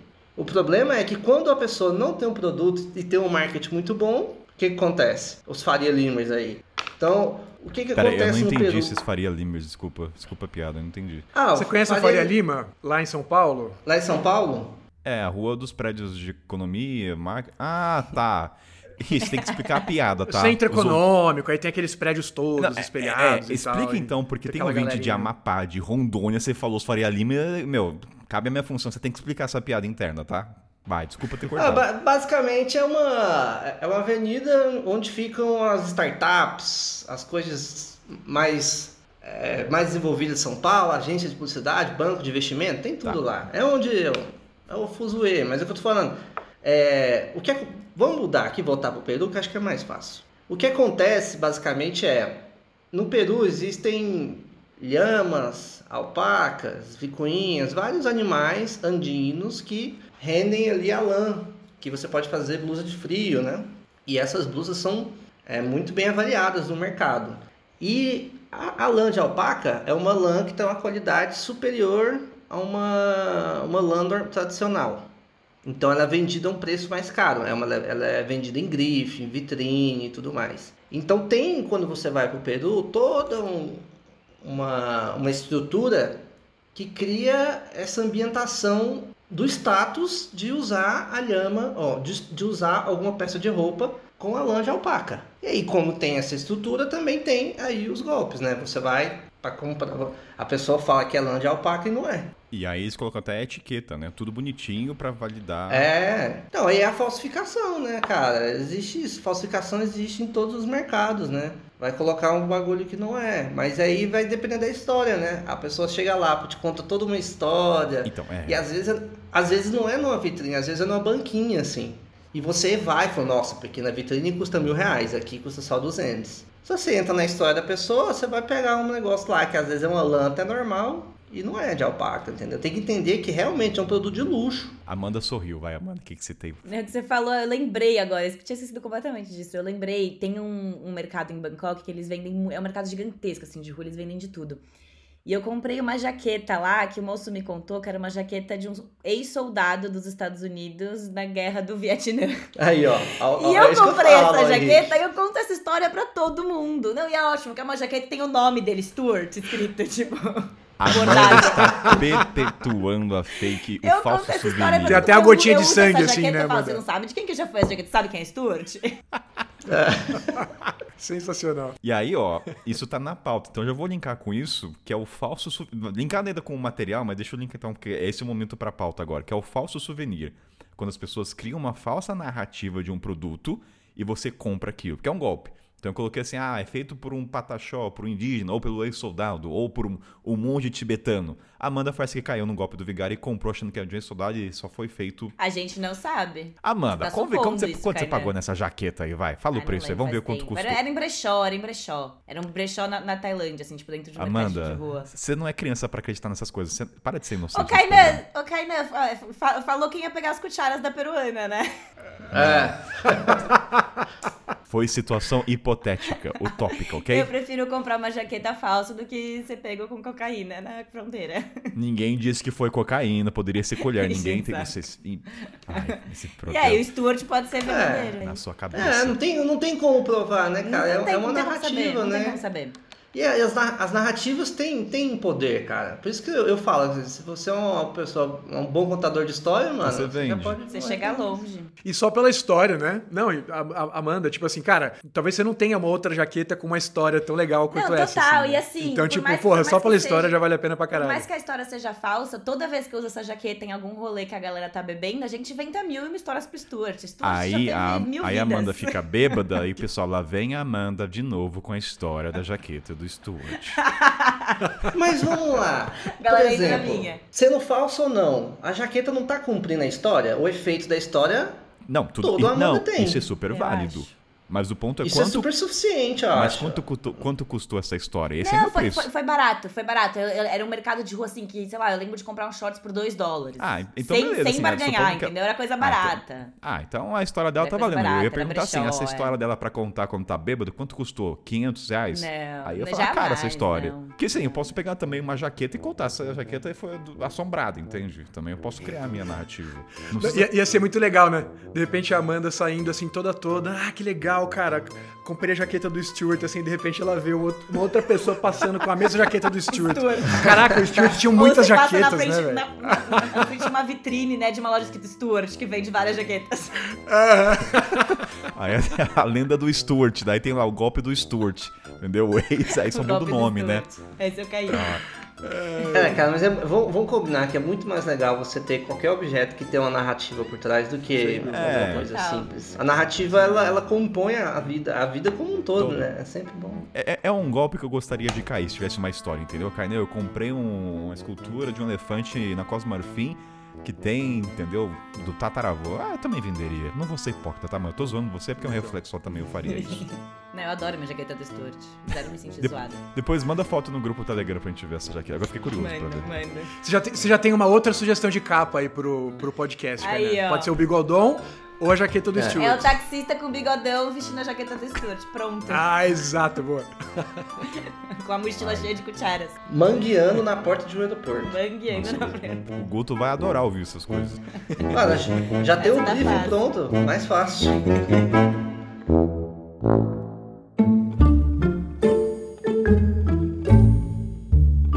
Voltando, galera, então, questão do material, o Rich falou do material de lã, acho que tem outros também que são bem recorrentes. No Egito é muito comum o pessoal vender papiro falando que é papiro, sei lá, de mil anos, na verdade, fez no dia anterior. Então tem um pouco. O whisky, né? Aquele whisky de 12 anos, É, ali, mas nada, é um deve ter um- 51 tava no barril. Deve ter golpe do vinho que fala que é da safra de 1800 de Dom Pedro e na verdade foi feito uma semana. Deve ter, né? Porque o cara que não entende de vinho vai cair nessa. Deve ter com certeza. Até coloquei na pauta, não sei se tem golpes gastronômicos. Aí inclui bebida também, né? Mas tá linkado. Tipo, no Egito tem do perfume. Cara, isso nossa, eu não tinha colocado e lembrei. Cara, puta, como eu não lembrei do Egito nisso? Mano, você deu risada, Rick? Quer falar alguma coisa do perfume? Não, é que você falou golpes gastronômicos. Cara, eu lembrei de uma história bizarra, velho. Tipo, a gente tava no Nordeste brasileiro, que a gente tava em, em Recife. E aí a gente foi comer um, num restaurante japonês, velho.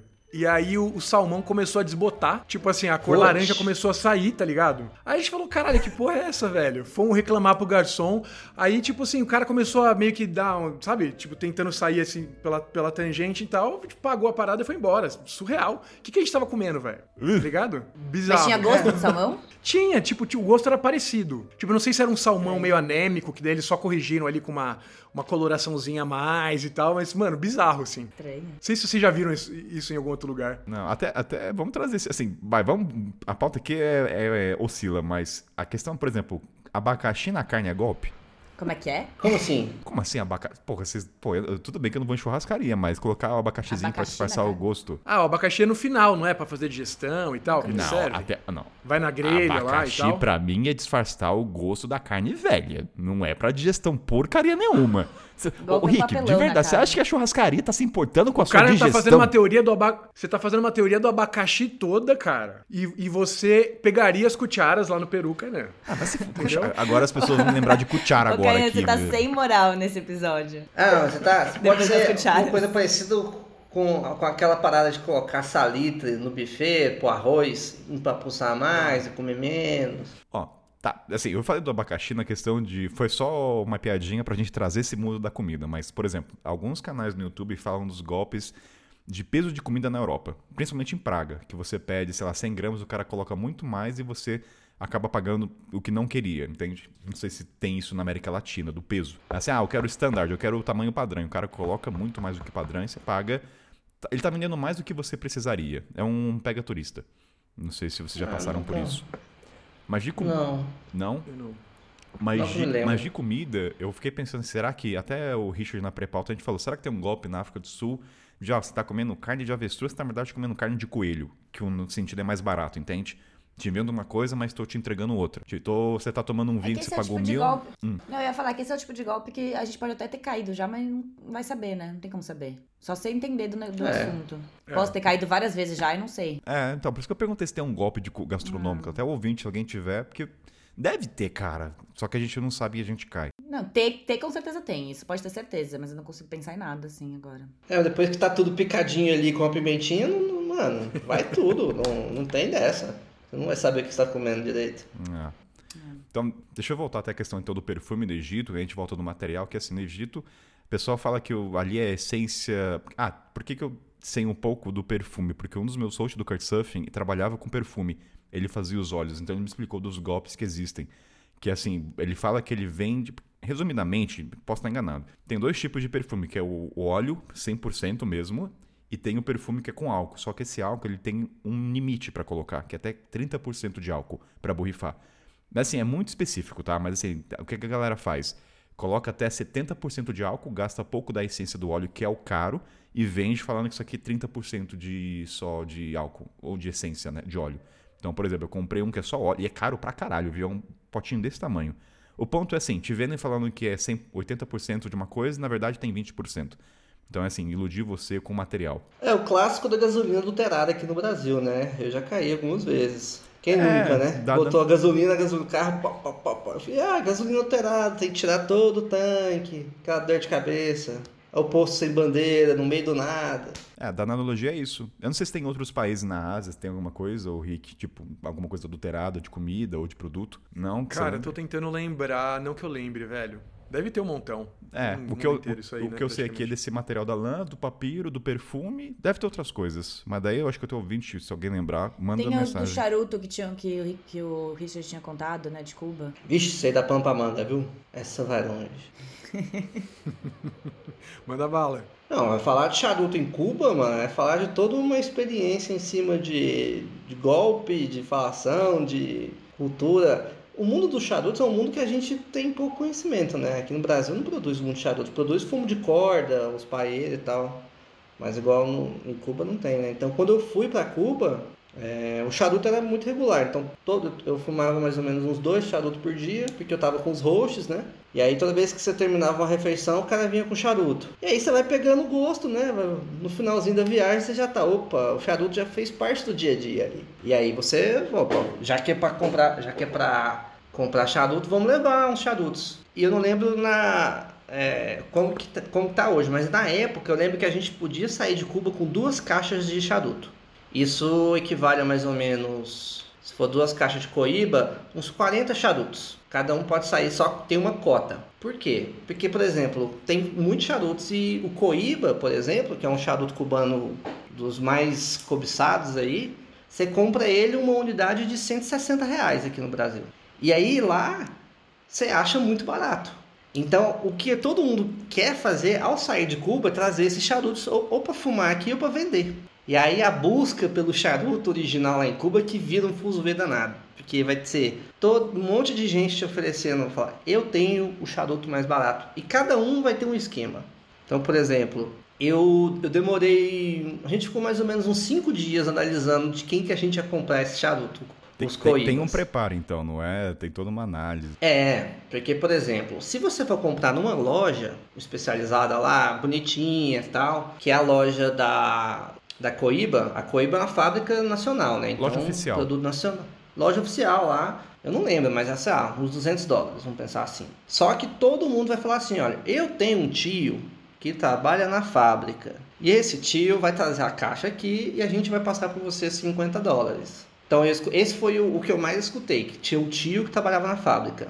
Outro falou que era de um cara que tinha comprado para um gringo e o gringo aconteceu alguma coisa com ele e largou lá. Então ele tinha também para passar, ó, esse aqui tá parado lá, porque ninguém, porque o cara não levou. Então tinha essa situação também. E tinha a situação do contrabando mesmo. O cara fala, não, eu vou lá, eu roubo e vendo pra você. pra que mentir, né? É, Eu acho que, que eu confiava história? mais nesse, pelo menos, dos- das três opções, né? Pelo menos ele vai roubar. É, o cara fala, não, ó, se você quiser, eu vou lá, eu, pego lá, porque, tipo assim, eu vou lá na fábrica, pego e te vendo. E, Autêntico. e aí é o mais barato. Ele fala assim, é mais barato porque eu vou roubar. É um negócio meio assim. A história é mais convincente, convenhamos. Nossa, mano, isso, isso aí é uma, é uma resenha, cara. Porque toda esquina que você vai tem um cubano te oferecendo charuto falsificado, ou falando que é original. Então tem toda uma resenha. E, e a parte da, da Coíba tem centenas de marcas, né? Então tem centenas de marcas, tem vários tipos. Número 10, que é o mais fino, o mais grosso. É, tem um que fica armazenado num lugar diferente. Então tem. É, é toda uma situação comprar charuto em Cuba, né, cara? Eu, eu, eu optei pelo tio que ficava na fábrica. A história te convenceu mais do tio. É, o que, que acontece? Lá em. Cuba. É, em Cuba, em Cuba volta aquele sistema que a gente tinha falado, né? Parte do PIB, né? Quando acabou o dinheiro da União Soviética, Cuba teve que se reinventar para manter a situação lá. E aí a situação que eles fizeram foi abrir para o turismo de uma forma muito mais cara do que o convencional para manter o sistema deles lá funcionando. Então turismo é muito caro em Cuba. Então tem duas modalidades, basicamente. Ou você vai ficar num hotel, que é o olho da cara, ou você vai ficar numa casa de cubano, num quartinho, como se fosse uma guest house, que é menos o olho da cara. A gente pagava uns 20, 20 CUCs por noite, dá mais ou menos uns 20 dólares aí, que é- não é um preço tão acessível, né? 20 a 30, dependendo. Aí alguns vinham com refeições. Então a gente sempre ficava em casa de cubano. Esse mesmo cubano é o cara que, pô, tomava rum com a gente, que ensinava pra gente o que que funciona, o que que não funciona. E E ele tem um ponto, e tem um ponto de que assim, no caso de Cuba do charuto, são aqueles golpes específicos que você precisa ter o conhecimento. Não vai- você não vai aprender em outro país, né? A não ser que você entenda de charuto. É. Então envolve uma pesquisa. Não, não, lá é muito de lá, cara. E é muito difícil você entender. Porque, tipo assim, tem vários tipos de charuto e tem o charuto cubano. O charuto cubano ele tem uma classe superior porque eles produzem há muitos anos, né? Eles se especializaram naquilo. Então você, além de ser um especialista de charuto, você tem que ser um especialista de charuto cubano. É uma combinação que você não, nunca vai ter. A não ser que você trabalhe na fábrica lá, né? Vai entender. Isso se chama golpe. Você me desculpe, golpe nenhum, Lineu. Eu não enganei ninguém. Perdeu sua viagem. Ó, golpes como um todo, galera, quando você começa a pesquisar, você vê que alguns são característicos de certos continentes ou regiões. E agora eu vou puxar um pouco pro Sudeste Asiático, não Ásia Central, que é a questão de templos. Tem muita coisa envolvendo isso. E aí um deles, aí eu jogo pro Rick, que falam, né, que tem muito, dizem os blogs que falam que templos estão fechados, aí te- pegam você para levar para outro lugar, levam numa loja. Tem a questão também de vestimenta, né? Até o Richard colocou aqui no grupo do WhatsApp, que fala que você tem que usar um sapatinho, alguma coisa, na verdade você vê que não precisa. Tu passou golpes conectados com o aspecto religioso, ou até mesmo na Índia. Tem a questão até do. Como é que o pessoal fala? Dá um papelzinho para ajudar uma entidade, na verdade não vai pra entidade. Ah, ajude a entidade. Cara, não que eu tenha caído daí, né? Já caí bastante, né? Lá não. É, mas tem uma série de tem uma série de golpes mesmo, cara. Você falou dos templos, né? É, eu lembro de quando a gente tava indo pra Tailândia pela primeira vez, a gente ter conversado com a minha prima e ela falou, ela alertou a gente sobre um golpe comum, que é isso que você falou. Então, você chega pra pegar um tuk-tuk e querendo ou não, tuk-tuk, né? É, para muita gente assim que vai pra Tailândia pela primeira vez ou por algum lugar onde tem tuk-tuk, é a primeira vez que vai pegar aquilo. É legal. Acaba sendo uma experiênciazinha, né? Sem, sem ir do ponto A ao B de tuk-tuk. Então você acaba considerando mesmo como, como um meio de transporte. E aí tem alguns caras mal intencionados. Então você fala, ah, eu quero ir pro templo tal. E aí o cara aplica essa história e tenta te levar em outro lugar, porque, né, por exemplo, uma loja onde você pode comprar coisas com desconto, etc., e ele vai ganhar uma comissão. Então ele tenta te convencer que aquele tempo tá fechado. No final das contas, não tá coisa nenhuma. Então ou você insiste, ou de repente você sai, pega outro tuk-tuk, ou tenta achar uma outra forma de, de, de chegar lá, né? Esse é, um, esse é um, um, um dos mais comuns, eu acredito. Você falou de coisa religiosa também, né, Kainan? Teve lá, por exemplo, em Pushkar. Pushkar é uma cidade, talvez a cidade mais é, religiosa, assim, mais é, sagrada da Índia, né? Porque é a cidade do deus Brahma, que é o deus da criação, é um dos três deuses da trindade lá do hinduísmo, né? E aí tem um lago extremamente sagrado lá, e nesse lago, em volta dele, ficam vários uh, Brahmans, né? Que, como se fossem pessoas descendentes desse, desse deus, vamos dizer assim. E, e, aí você tem os Brahmans oficiais, que eles geralmente não pedem, não estipulam um valor para te dar uma bênção e tal na frente do lago. E tem os, os fakes, né? Que daí eles cobram valores muito caros. Você vai descobrir isso depois que você já, né, já, já recebeu toda a benção, e se você não quer pagar, eles fazem um escândalo e tudo mais. Então esse é um outro golpe envolvendo essa parte é, religiosa, vamos dizer assim, que você falou, né? Que fica ali perto do Sudeste Asiático, mais ou menos, que é, que é a Índia. Esse dos Brahmas é aquele famoso, assim, é, é de graça, entre aspas, né? Que tem, daí envolve um mundo à, parte, né? It's é, free. não é de graça. O, os Brahmans mesmo, eles parece que eles não estipulam valor, mas é parece que é educado você pagar ali, eu não lembro quanto agora, mas tem uma, uma, uma taxa mínima ali, você paga quanto você quiser acima daquilo. Ah, você sabe vai. que você vai ter que dar alguma coisa, assim, uma, contribu é... uma contribuição é a palavra. Isso, exatamente. Tá. E aí tem uma contribuição mínima ali, mas enfim, aí você pode pagar quanto você quiser mais. E tem esses outros caras, que são os fakes, que daí parece que não são Brahmans coisa nenhuma, que é, te cobram muito mais caro por aquilo, enfim. Se passam é, porque não são, pagando. entendi. Eles não são. Exato, exatamente. Que de cada Exatamente. nove, um. É. Eu lembro, inclusive, de ter ouvido isso, cara. É, e aí, antes de estar tá lá, e aí eu vi na prática, assim, algumas situações. Num podcast que tava o. No podcast do Mochileiro Sem Pauta, que o tava Igor. o Igor. Exatamente. Ele falou dessa benção lá nos primórdios. É, ô, ô, ô, Rick, mas tira uma dúvida minha. A população é. vendo o cara se, faz, se fazer de. Tipo assim, de um. Mano, de... a população não fica irritada com uma situação dessa? A própria população? Cara, tipo, ah, o cara não. se fingindo ele. É deixa índia, rolar. É Índia, não? Pior que não, cara. É, exatamente. A Índia é um, é um caso à parte, assim, Richard. É muito louco, velho. Tipo, ninguém, ninguém. Eu não vi, pelo menos, ninguém querendo ajudar ou qualquer coisa nesse sentido, assim, sabe? Cada um meio que tá na sua e tá beleza. E também os caras disfarçam, assim, né, velho? Tipo, é, as roupas são parecidas e tal, sacou? Então eu não sei se até para quem tá, assim, de fora, acaba não passando mais ou menos pelo pelo Brahman verdadeiro, sabe? Imagina se alguém faz qualquer tipo de golpe aqui fingindo que é padre aqui no Brasil. O povo ia descer a chinela Mas eu, nessa mas pessoa, eu acho mano. que a relação é diferente, né? A gente não, não tem tantos deuses, eu acho que é é mais uma plural... É, tantas variedades, eu não sei qual é a não é variedade, né? Mas tantos deuses que aqui no Brasil a gente é o quê? Católico? Não, não tem tanto. A gente não dá nem pra comparar. Não- tipo, as baianas, por exemplo. Não é golpe. Aquilo lá é, hoje em dia, é um trabalho você se figurar de uma personagem ou alguma coisa folclórica e cobrar. Eu nem considero pega turista, tá? Que tem um, tem um valor mínimo. Mas enfim, só fiz essa analogia do baiana no sentido. Ah, mas imagina se eu, por exemplo, faz de conta que eu sou uma mulher de Goiânia, aí eu vou lá pra Salvador e fico um vestindo de baiana lá, fazendo. Não. Mano, eu acho Mas que a dá. população local ia se irritar com isso. Mas então, deve ter Isso é uma apropriação rixa- cultural, Não, caralho. Deve ter uma rixa entre eles mesmo. Você não é dessa região, sai daqui. Isso aqui é a minha área, entende? O mínimo que você tem que ser é baiano. Às vezes a pessoa não tá baiana, nem não? fingindo, a pessoa realmente é o que ela tá fazendo, só que ela tá tentando fazer um dinheiro com isso. Mas às vezes ela não tá fingindo ser. Na, na, na, Tai- na Tailândia, por exemplo, tem aquelas, aquelas menininhas que ficam tirando foto, sabe? Super vestida típica, assim. Ai, não sei se. Em Cartagena, no YouTube, tem um canal que ela falou que não é scam, mas mostra que essas mulheres têm a fruta na cabeça, todas bem vestidas, tira foto.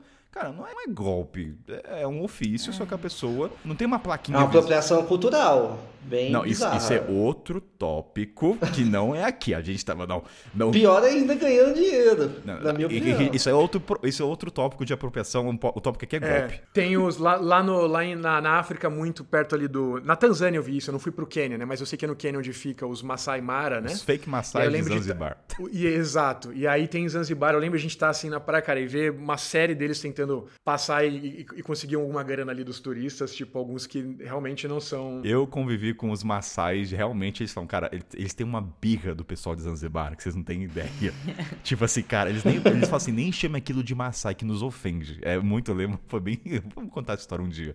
Mas eles abominam esses caras de Zanzibar. Que eles falam, meu, esses caras de Zanzibar nem são maçais, são golpistas. É, isso Esse é pa- apropriação real, assim, pra fazer dinheiro É. em cima ainda. É bizarro. Não, e aí é difícil, porque, por exemplo, o cara tá lá vestidíssimo de Maasai e, cara, como é que você vai saber que o cara não é, assim...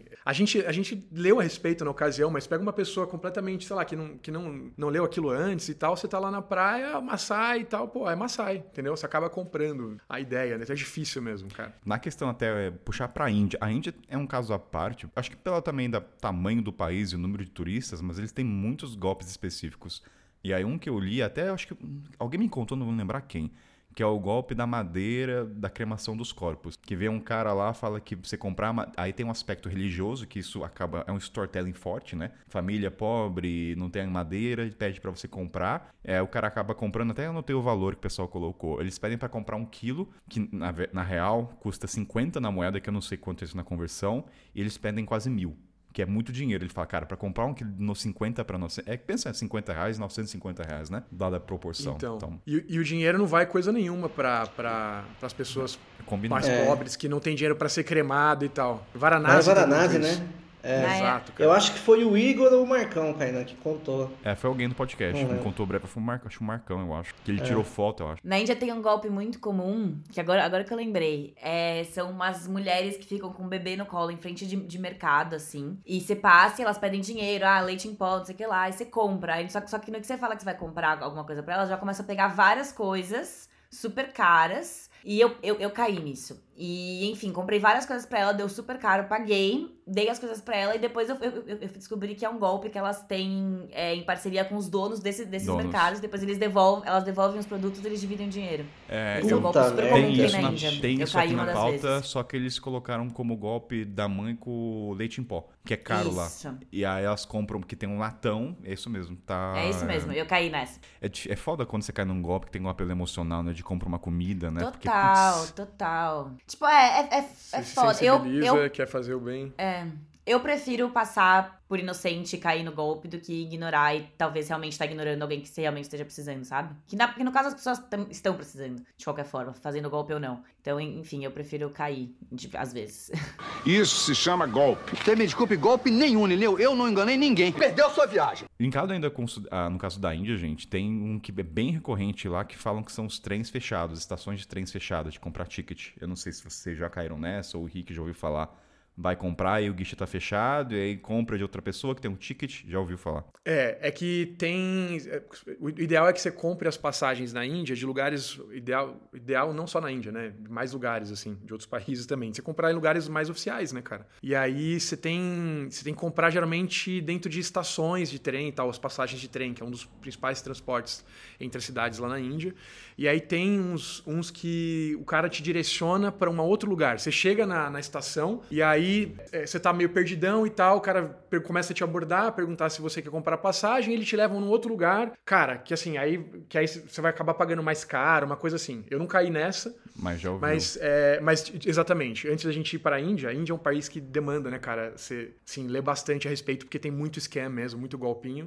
Então eu lembro de ter lido a respeito disso e, enfim, quando ia comprar passagem, a gente ia sempre no lugar certo, sabe? Esse negócio de lugar fechado é um clássico, né? Clássico, acho que no mundo inteiro, assim. Eu caí no, no Egito, eu tava com a minha mãe no Egito, no Cairo, a gente tava indo pro museu do Cairo. E passou um moço, assim, super simpático, eles são sempre super simpáticos, né? Falando que o museu tava, tava fechado porque era hora da é, oração. E que tava fechado e que ia ficar fechado por uma hora. E a gente, puta, e agora? O que a gente faz, né? Só uma hora. Aí ele, ah, eu tenho uma lojinha que você pode ir. E é sempre te levar pra uma lojinha, assim, é sempre. Uma vez também no Marrocos, eu tava com dois holandeses que eu conheci lá. E a gente fez amizade com um cara na rua, assim, trocando ideia. Ficamos um tempão trocando ideia com ele. A gente achando que era super. Super genuíno o negócio, trocando uma ideia, fizemos uma amizade, perguntando da família, ficamos, ficamos sabendo da vida inteira do cara, contamos nossa vida e no final ele queria levar a gente pra uma lojinha também, é sempre tudo. Assim, não, na- nada demais, porque você leva pra uma lojinha, se você quiser você compra, se não quiser você não compra. Mas é um negócio que você fica tipo, porra, achei que a gente tava trocando ideia porque, né, você gostou de mim. Mas sabe qual é a dica? Isso é uma coisa que, assim, tem a questão do bigodon, que comprovamos aqui que é eficaz, mas tem duas outras coisas que eu tentei muito na estrada, que, assim, na experiência a gente vai aprendendo inconscientemente.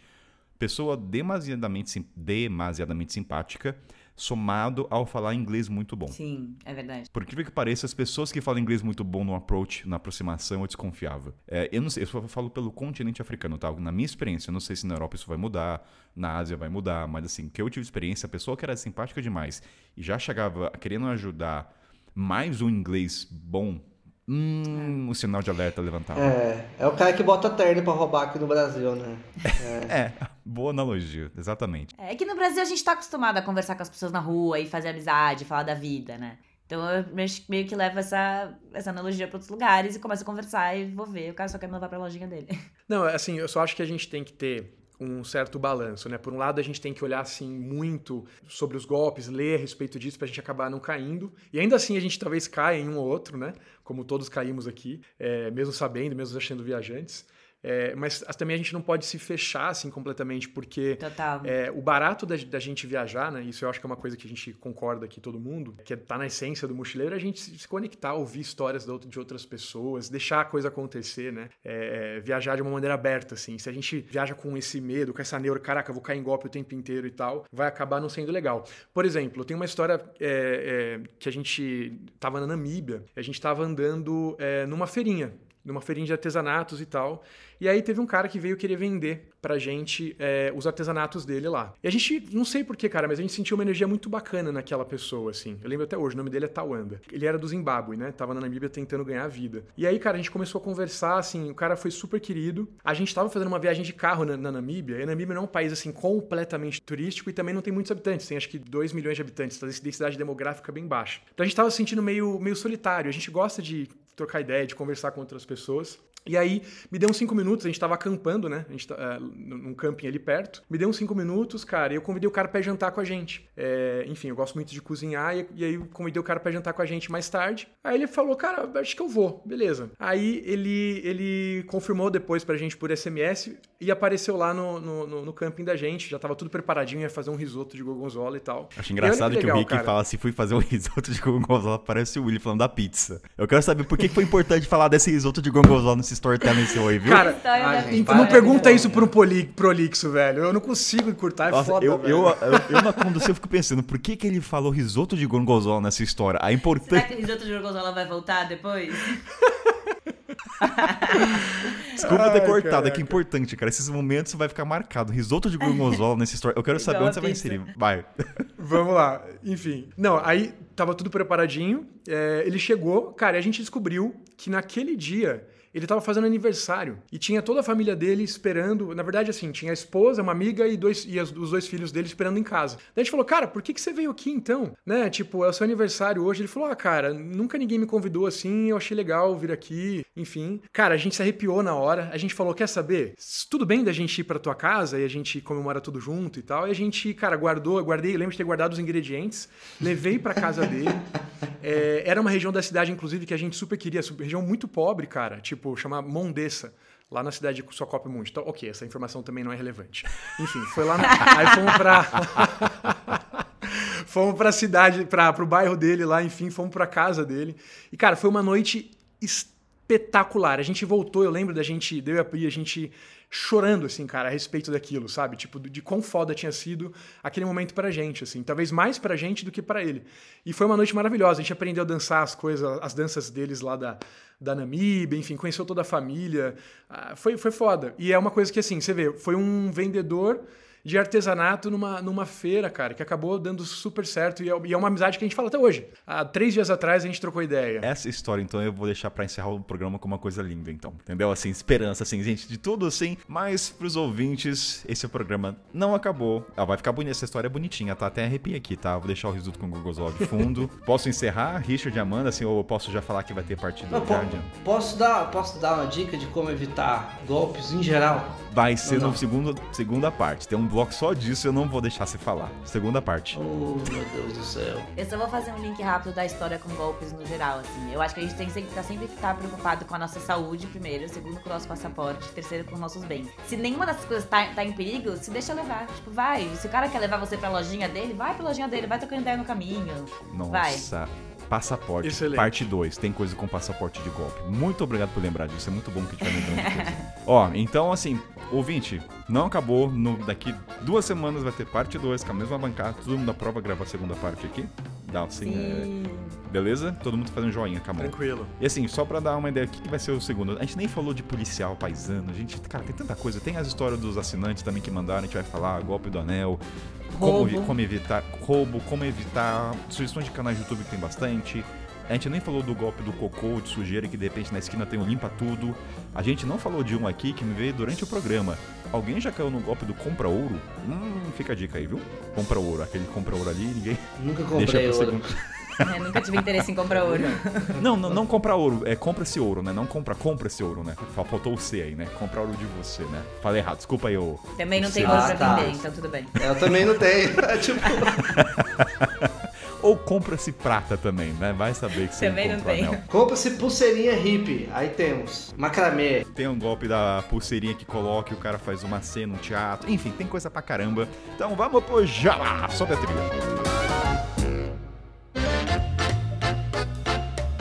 Momento Jabá, galera. A hora que o momento que a bancada fala o www dessa vida virtual. Vou começar por ele, diretamente de Curitiba. Rick, onde- ou Pandas, né? Por onde as pessoas te encontram nessas redes sociais da vida? Então, é, a gente tá presente no Instagram, basicamente, arroba pandas pelo mundo. A gente, pra quem não nos conhece ainda, nós acabamos de finalizar uma viagem de três anos e três meses, onde a gente passou por mais ou menos uns 30 países.